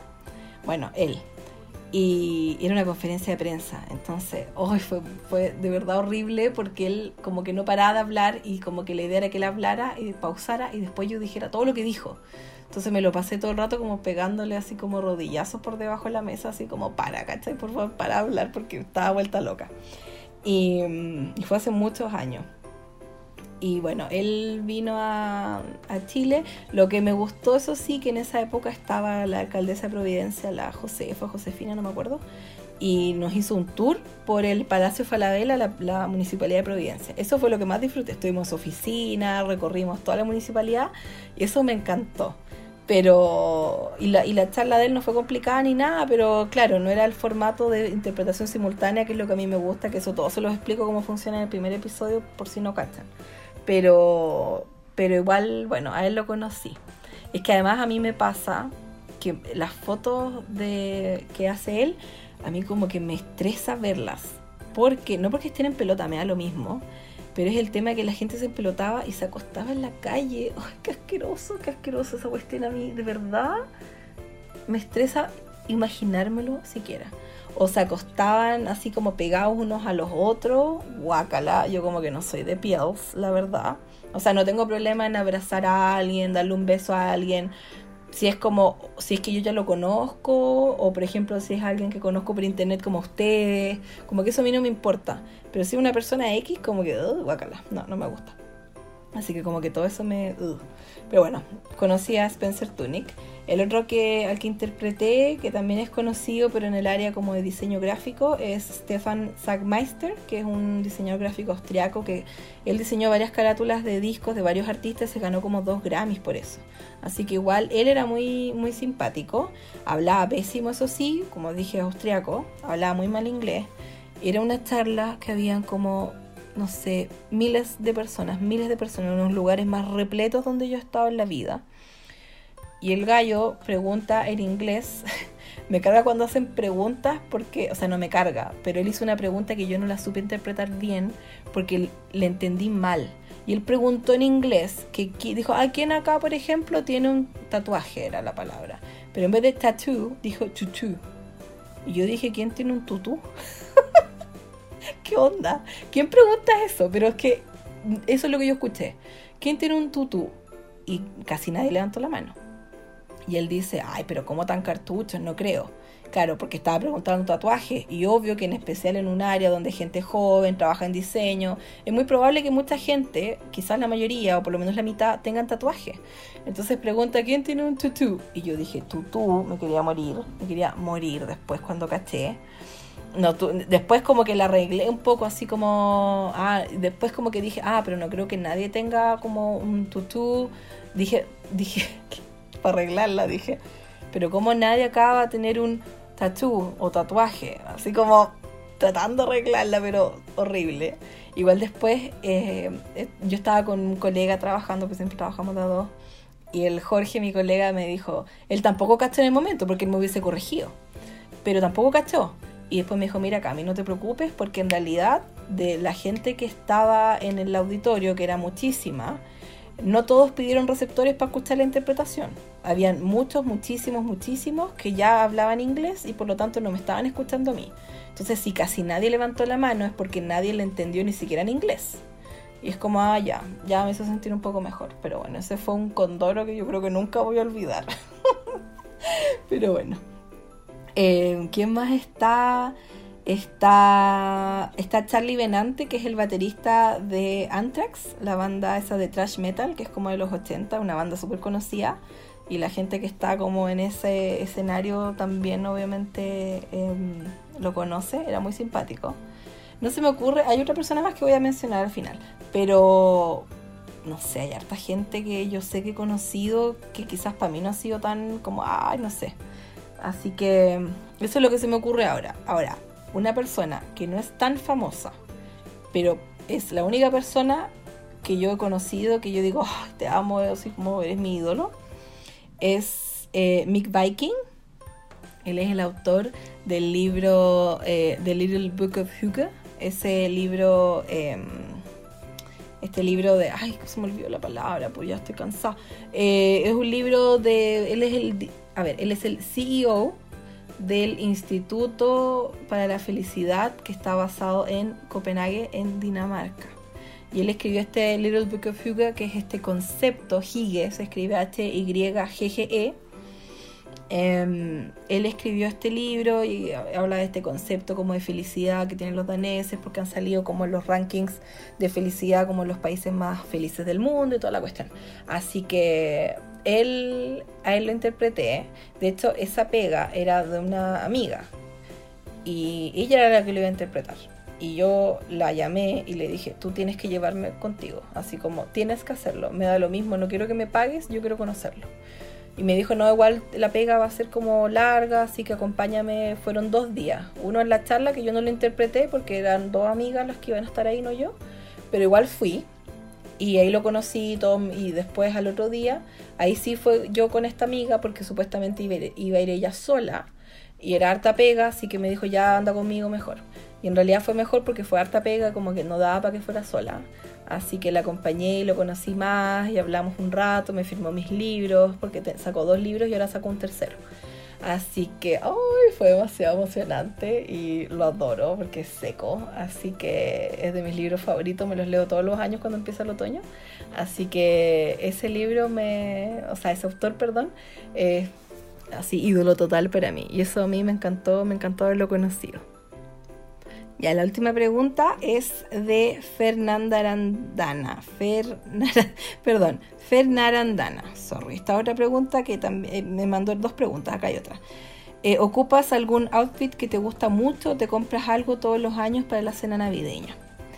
La verdad es que no. Em, en mi casa nunca hemos sido como de arreglarnos tanto para Navidad. Obvio que uno se viste más decente y todo. Pero nunca hemos sido así como tan cuático, no nos vestimos formales, nos vestimos como casual en realidad, ni siquiera semiformal. Casual, pero más decente. Uno como que se pone una polera especial, cosas así. Em, así que así que no, en realidad no. A menos que yo vea algo que me encante, justo sea la época de Navidad, y es como, ah, lo voy a usar para ese día. Pero, pero es como si es que ando por ahí, me encuentro algo, algunas veces lo he hecho pero no soy como de, ay, tengo que usar este atuendo en especial o, siempre tengo que comprarme algo. En realidad no, no, en mi casa no tenemos esa costumbre, la verdad, que a mí me gusta harto porque como que no, no sé, nunca hemos sido muy como de estar como tan empaquetados para Navidad y todo eso, no, no somos así. Así que, mm, así que no, no soy como de comprarme cosas nuevas en esta época, a menos que justo me encuentro con algo por coincidencia y justo me tienen que usarlo para Navidad, pero así como tener algo en particular, no. Lo único que sí es que en el día, la noche buena, mi hermana es la maestra de ceremonia. Ella es la que se pone al lado del árbol y es la que reparte los regalos. Todos los años es lo mismo. Ella tiene que ser la maestra de ceremonia y ella reparte los regalos. Y es divertido porque de repente uno como que Em, tú le dices a ella, como que cada persona se le acerca dentro del día y es como, oye Dani, por si acá, yo dejé al lado del árbol tal regalo para tal persona, pero primero pásale otra cosa, pásale el mío después, o pásale el mío primero. Después otra persona, mira, mi regalo se le salió la etiqueta, pero es tal cuestión y es para tal persona. Entonces como que ella recibe todos los mensajes de todas las personas durante el día y, ella es la que reparte los regalos y cuando ella reparte los regalos, ahí tiene, tenemos como, tenemos el gorro de vieja pascuera, una cuestión como de duende de Navidad o cachitos de reno. Entonces tenemos como disfraces navideños, por así decirlo, cosas chicas que te podéis poner así como en la cabeza, cosas así. Y, y, ella tiene que usar todos los años uno de esos porque es la que reparte los regalos. Eso, eso sí. Así que esas son las preguntas. Muchas gracias a los que me enviaron sus preguntas y si quieren mandar más preguntas, por supuesto que yo feliz de recibirlas. Así que ahora vamos a terminar con tres datos curiosos. Les voy a contar sobre las botas de Navidad. Ustedes sabían que la tradición de colgar botas de Navidad proviene de una historia muy antigua, de un padre que tenía tres hijas a quienes no podía casar porque no podía pagarles la dote. ¿No ven que antes cuando se casaban las niñas, el papá les pagaba una dote como era como para la familia o para el gallo, este, como que no sé, o, o se casaban y tenían que darle como unas vacas al futuro marido de la galla, no sé, una cosa así. Bueno, eh, este, este padre no podía pagarle la dote a las hijas, entonces estaba preocupado porque las hijas no se iban a poder casar y no iban a poder tener una buena vida. Así que San Nicolás, ¿no ven que el viejo Pascuero se inspiró en San Nicolás, que fue un monje, otro día les voy a hablar de eso. Bueno, San Nicolás quiso ayudarlo y tiró unas monedas de oro por la chimenea y algunas de estas monedas cayeron en los calcetines que habían dejado estas niñas dejando, lo habían dejado en la chimenea para que se secara. Así que el San Nicolás le tiró unas monedas por ahí, por el, unas monedas de oro por, por la chimenea y algunas cayeron en estos calcetines de Navidad, que, o sea, calcetines que se estaban secando en Navidad. Me enredé entera, pero espero que se haya entendido.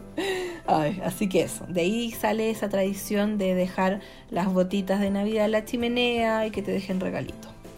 Em, también está el Boxing Day, que no sé si ustedes han escuchado alguna vez de eso, que es una celebración que nace en Inglaterra, que ocurre el 26 de diciembre, que es un día después de Navidad. Esta tradición del Boxing Day no solamente se celebra en el Reino Unido, sino que también en muchos de los países que tienen conexiones históricas con el Reino Unido, como Canadá, Australia, Sudáfrica y Nueva Zelanda. El Boxing Day partió hace unos 800 años atrás más o menos en la Edad Media. Era el día en el que las iglesias abrían las cajas que habían recolectado y distribuían el contenido a la gente pobre. O sea, recibían donaciones y ese día, el 26 de diciembre, abrían esas cajas y las repartían a la gente. De hecho, hasta el día de hoy algunas iglesias siguen haciendo lo mismo. Se cree que pueden haber sido los romanos los que partieron con esta tradición, aunque ellos solían juntar dinero en esa época para los juegos de apuesta en invierno, pero igual es válido.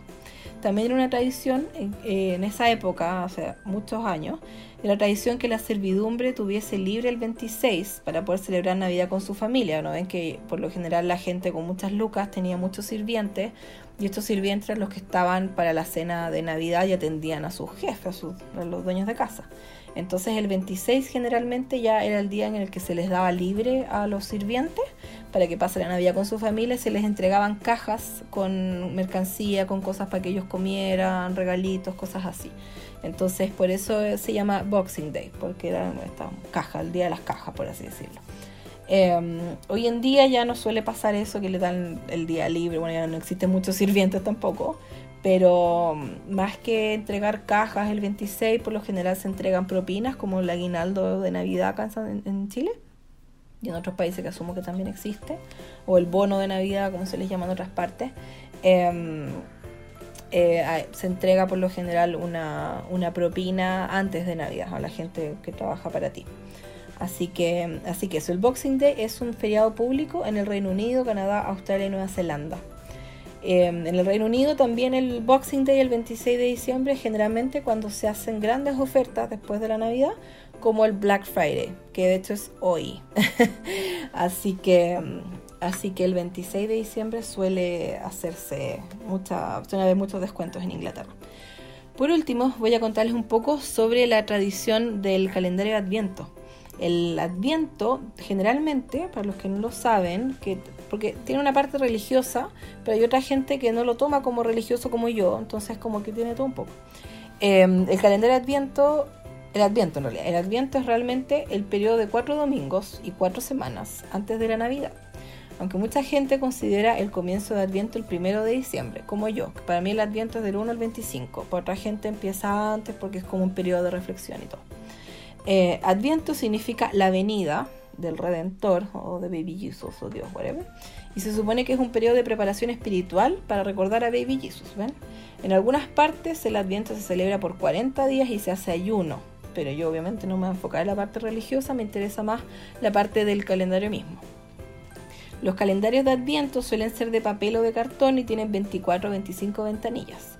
Antes solían tener alguna imagen navideña detrás de la ventana, incluso en el siglo XIX en Alemania, la gente anotaba los 24 días con tiza en la puerta. Escribían del 1 al 24 en la, en la puerta con tiza y iban borrando cada número a medida que se iba acercando la fecha de Navidad. De hecho, los calendarios de papel se comenzaron a popularizar en Alemania a principios de 1900, a pesar de que la gente ya hacía sus propios calendarios desde 1850 más o menos. Así que imagínense, estos alemanes como que inventaron la Navidad, se pasaron. Existe todo un debate sobre dónde se comenzaron a imprimir los primeros calendarios de Adviento en masa, pero ciertamente fue en Alemania a principios del siglo XX. ¿Ven? Se pasaron, o sea, como que inventaron todas estas cuestiones. El árbol de Navidad viene de ahí, el calendario de Adviento, el pan de Pascua, uy, se pasaron. Em, a ver qué más. Durante la Segunda Guerra Mundial, la producción de calendarios de Adviento se detuvo porque había una escasez de cartulina. Fue igual. Y los primeros calendarios tenían escenas de historias navideñas, también se usaban pajaritos, el petirrojo, de cual les hablé también en el episodio pasado, monos de nieve, luego se empezaron a incorporar los calendarios con imágenes de programas de televisión, también los calendarios con chocolate adentro, los mejores, obvia, que es algo que muchos amamos y que es algo que hasta el día de hoy existe también. De hecho, el primer calendario con chocolate se creó en 1958, no hace tanto tampoco, en 1958, aunque recién comenzaron a hacerse populares en los 80. ¿Qué onda? Se pasaron. Son muy ricos. Yo no soy mega fanática del chocolate, pero igual encuentro rico un calendario con puro chocolate para comerte un pedacito todos los días. Rico. Hoy día existen muchísimos tipos de calendario de Adviento y todavía existe mucha gente que arma su propio calendario, me incluyo. Pero también existen tiendas que hacen calendarios de Adviento con sus productos. Hay hasta calendarios de Adviento para mascotas. Qué pena que no existan acá, yo nunca he visto, si alguien ha visto que me pase el dato. Em, el calendario de Adviento más grande del mundo se hizo en el 2007 en la estación de trenes Saint Pancras o San Pancracio en Londres. Medía 71 metros de alto y 23 metros de ancho y celebraba la remodelación de esa estación. Así que eso tiene un récord Guinness, imagínense. Y el calendario de Adviento más caro del mundo se hizo en el 2010. Lo crearon unos joyeros de Bélgica, la tienda o la marca se llama Octagon Blue GCV. Tenía 24 tubos de vidrio y cada tubo contenía diamantes y plata. En ese entonces, no sé hace cuánto, ah, 2010, perdón, del 2010 en ese entonces eh, costaba 3,3 millones de dólares, que es más de 2 mil millones de pesos, imagínense. Y este año, Tiffany's, la tienda esta Tiffany's, eh, de joyas también, sacó un calendario de Adviento que es demasiado lindo, demasiado lindo. Está inspirado en la tienda original de Nueva York y tiene 24 puertas donde puedes encontrar la clásica cajita esta como color turquesa, como el típico color Tiffany eh, y cada cajita tiene joyas para cada día. Este calendario de Adviento cuesta casi 100 millones de pesos, una cosa poca. Y creo que parece que sacaron solamente cuatro calendarios este año, así que ahí habría que ver quiénes son las personas afortunadas que lo compran. Qué estupendo igual. Me encantan esas cajitas. El color y todo. Y me encanta la película Breakfast at Tiffany's, que no muestra mucho Tiffany's, pero bueno, es bonita. Así que eso, esos son los datos curiosos que quería compartir con ustedes, todos los recuerdos de ustedes, sus preguntas, los peores regalos, nos reímos un montón, espero que se hayan reído conmigo o de mí por lo menos. eh, estuvo muy, muy, muy entretenido. Yo no les conté sobre mi peor regalo, pero ya encuentro que ha pasado harto rato, no quiero extenderme demasiado. Voy a dejar el peor regalo eh, que recibió para el próximo episodio. Se van a reír mucho, les prometo eso. Em, así que eso, muchas gracias por escuchar este episodio. Envíen sus preguntas si quieren, sus recuerdos, sus tradiciones. Si les quedó también algún regalo que se hayan acordado a última hora, mándenlo, no importa, lo, comentamos en, la siguiente, en el siguiente episodio. Eh, pueden enviarme lo que quieran enviarme a, por Instagram en mila.com, todo escrito, o me pueden enviar un mail a oli.mila.com.com. Recuerden que a partir de este domingo empieza ya diciembre, por lo tanto yo voy a estar compartiendo en el blog el calendario de Adviento del 1 al 25 con tutoriales, con ideas, con un post distinto todos los días. Y también en mi Instagram voy a estar compartiendo en las historias un calendario de actividades del 1 al 25 de diciembre para que las hagamos juntos. Así que los invito a ver eso. En mis historias destacadas está toda la información si quieren estar preparados para las actividades, si quieren participar por recibir una tarjetita con una sorpresita hecha por mí también, así que pueden revisarlo en Instagram. Y los invito también, si ustedes quieren, a compartir este podcast con quienes crean que puedan disfrutarlo. Si pueden dejar algún review en alguna de las plataformas donde me están escuchando, también sería estupendo. Y nos vemos en el próximo episodio donde vamos a hablar sobre, yo les voy a contar sobre mis planes de Navidad. Cuéntenme ustedes también qué planes tienen para esta Navidad para que podamos compartirlo y ahí les voy a revelar cuál fue mi peor regalo de Navidad. Quizás tengo más de alguno que compartir. Así que eso chiquillos, muchas gracias por escucharme y nos vemos en el siguiente episodio.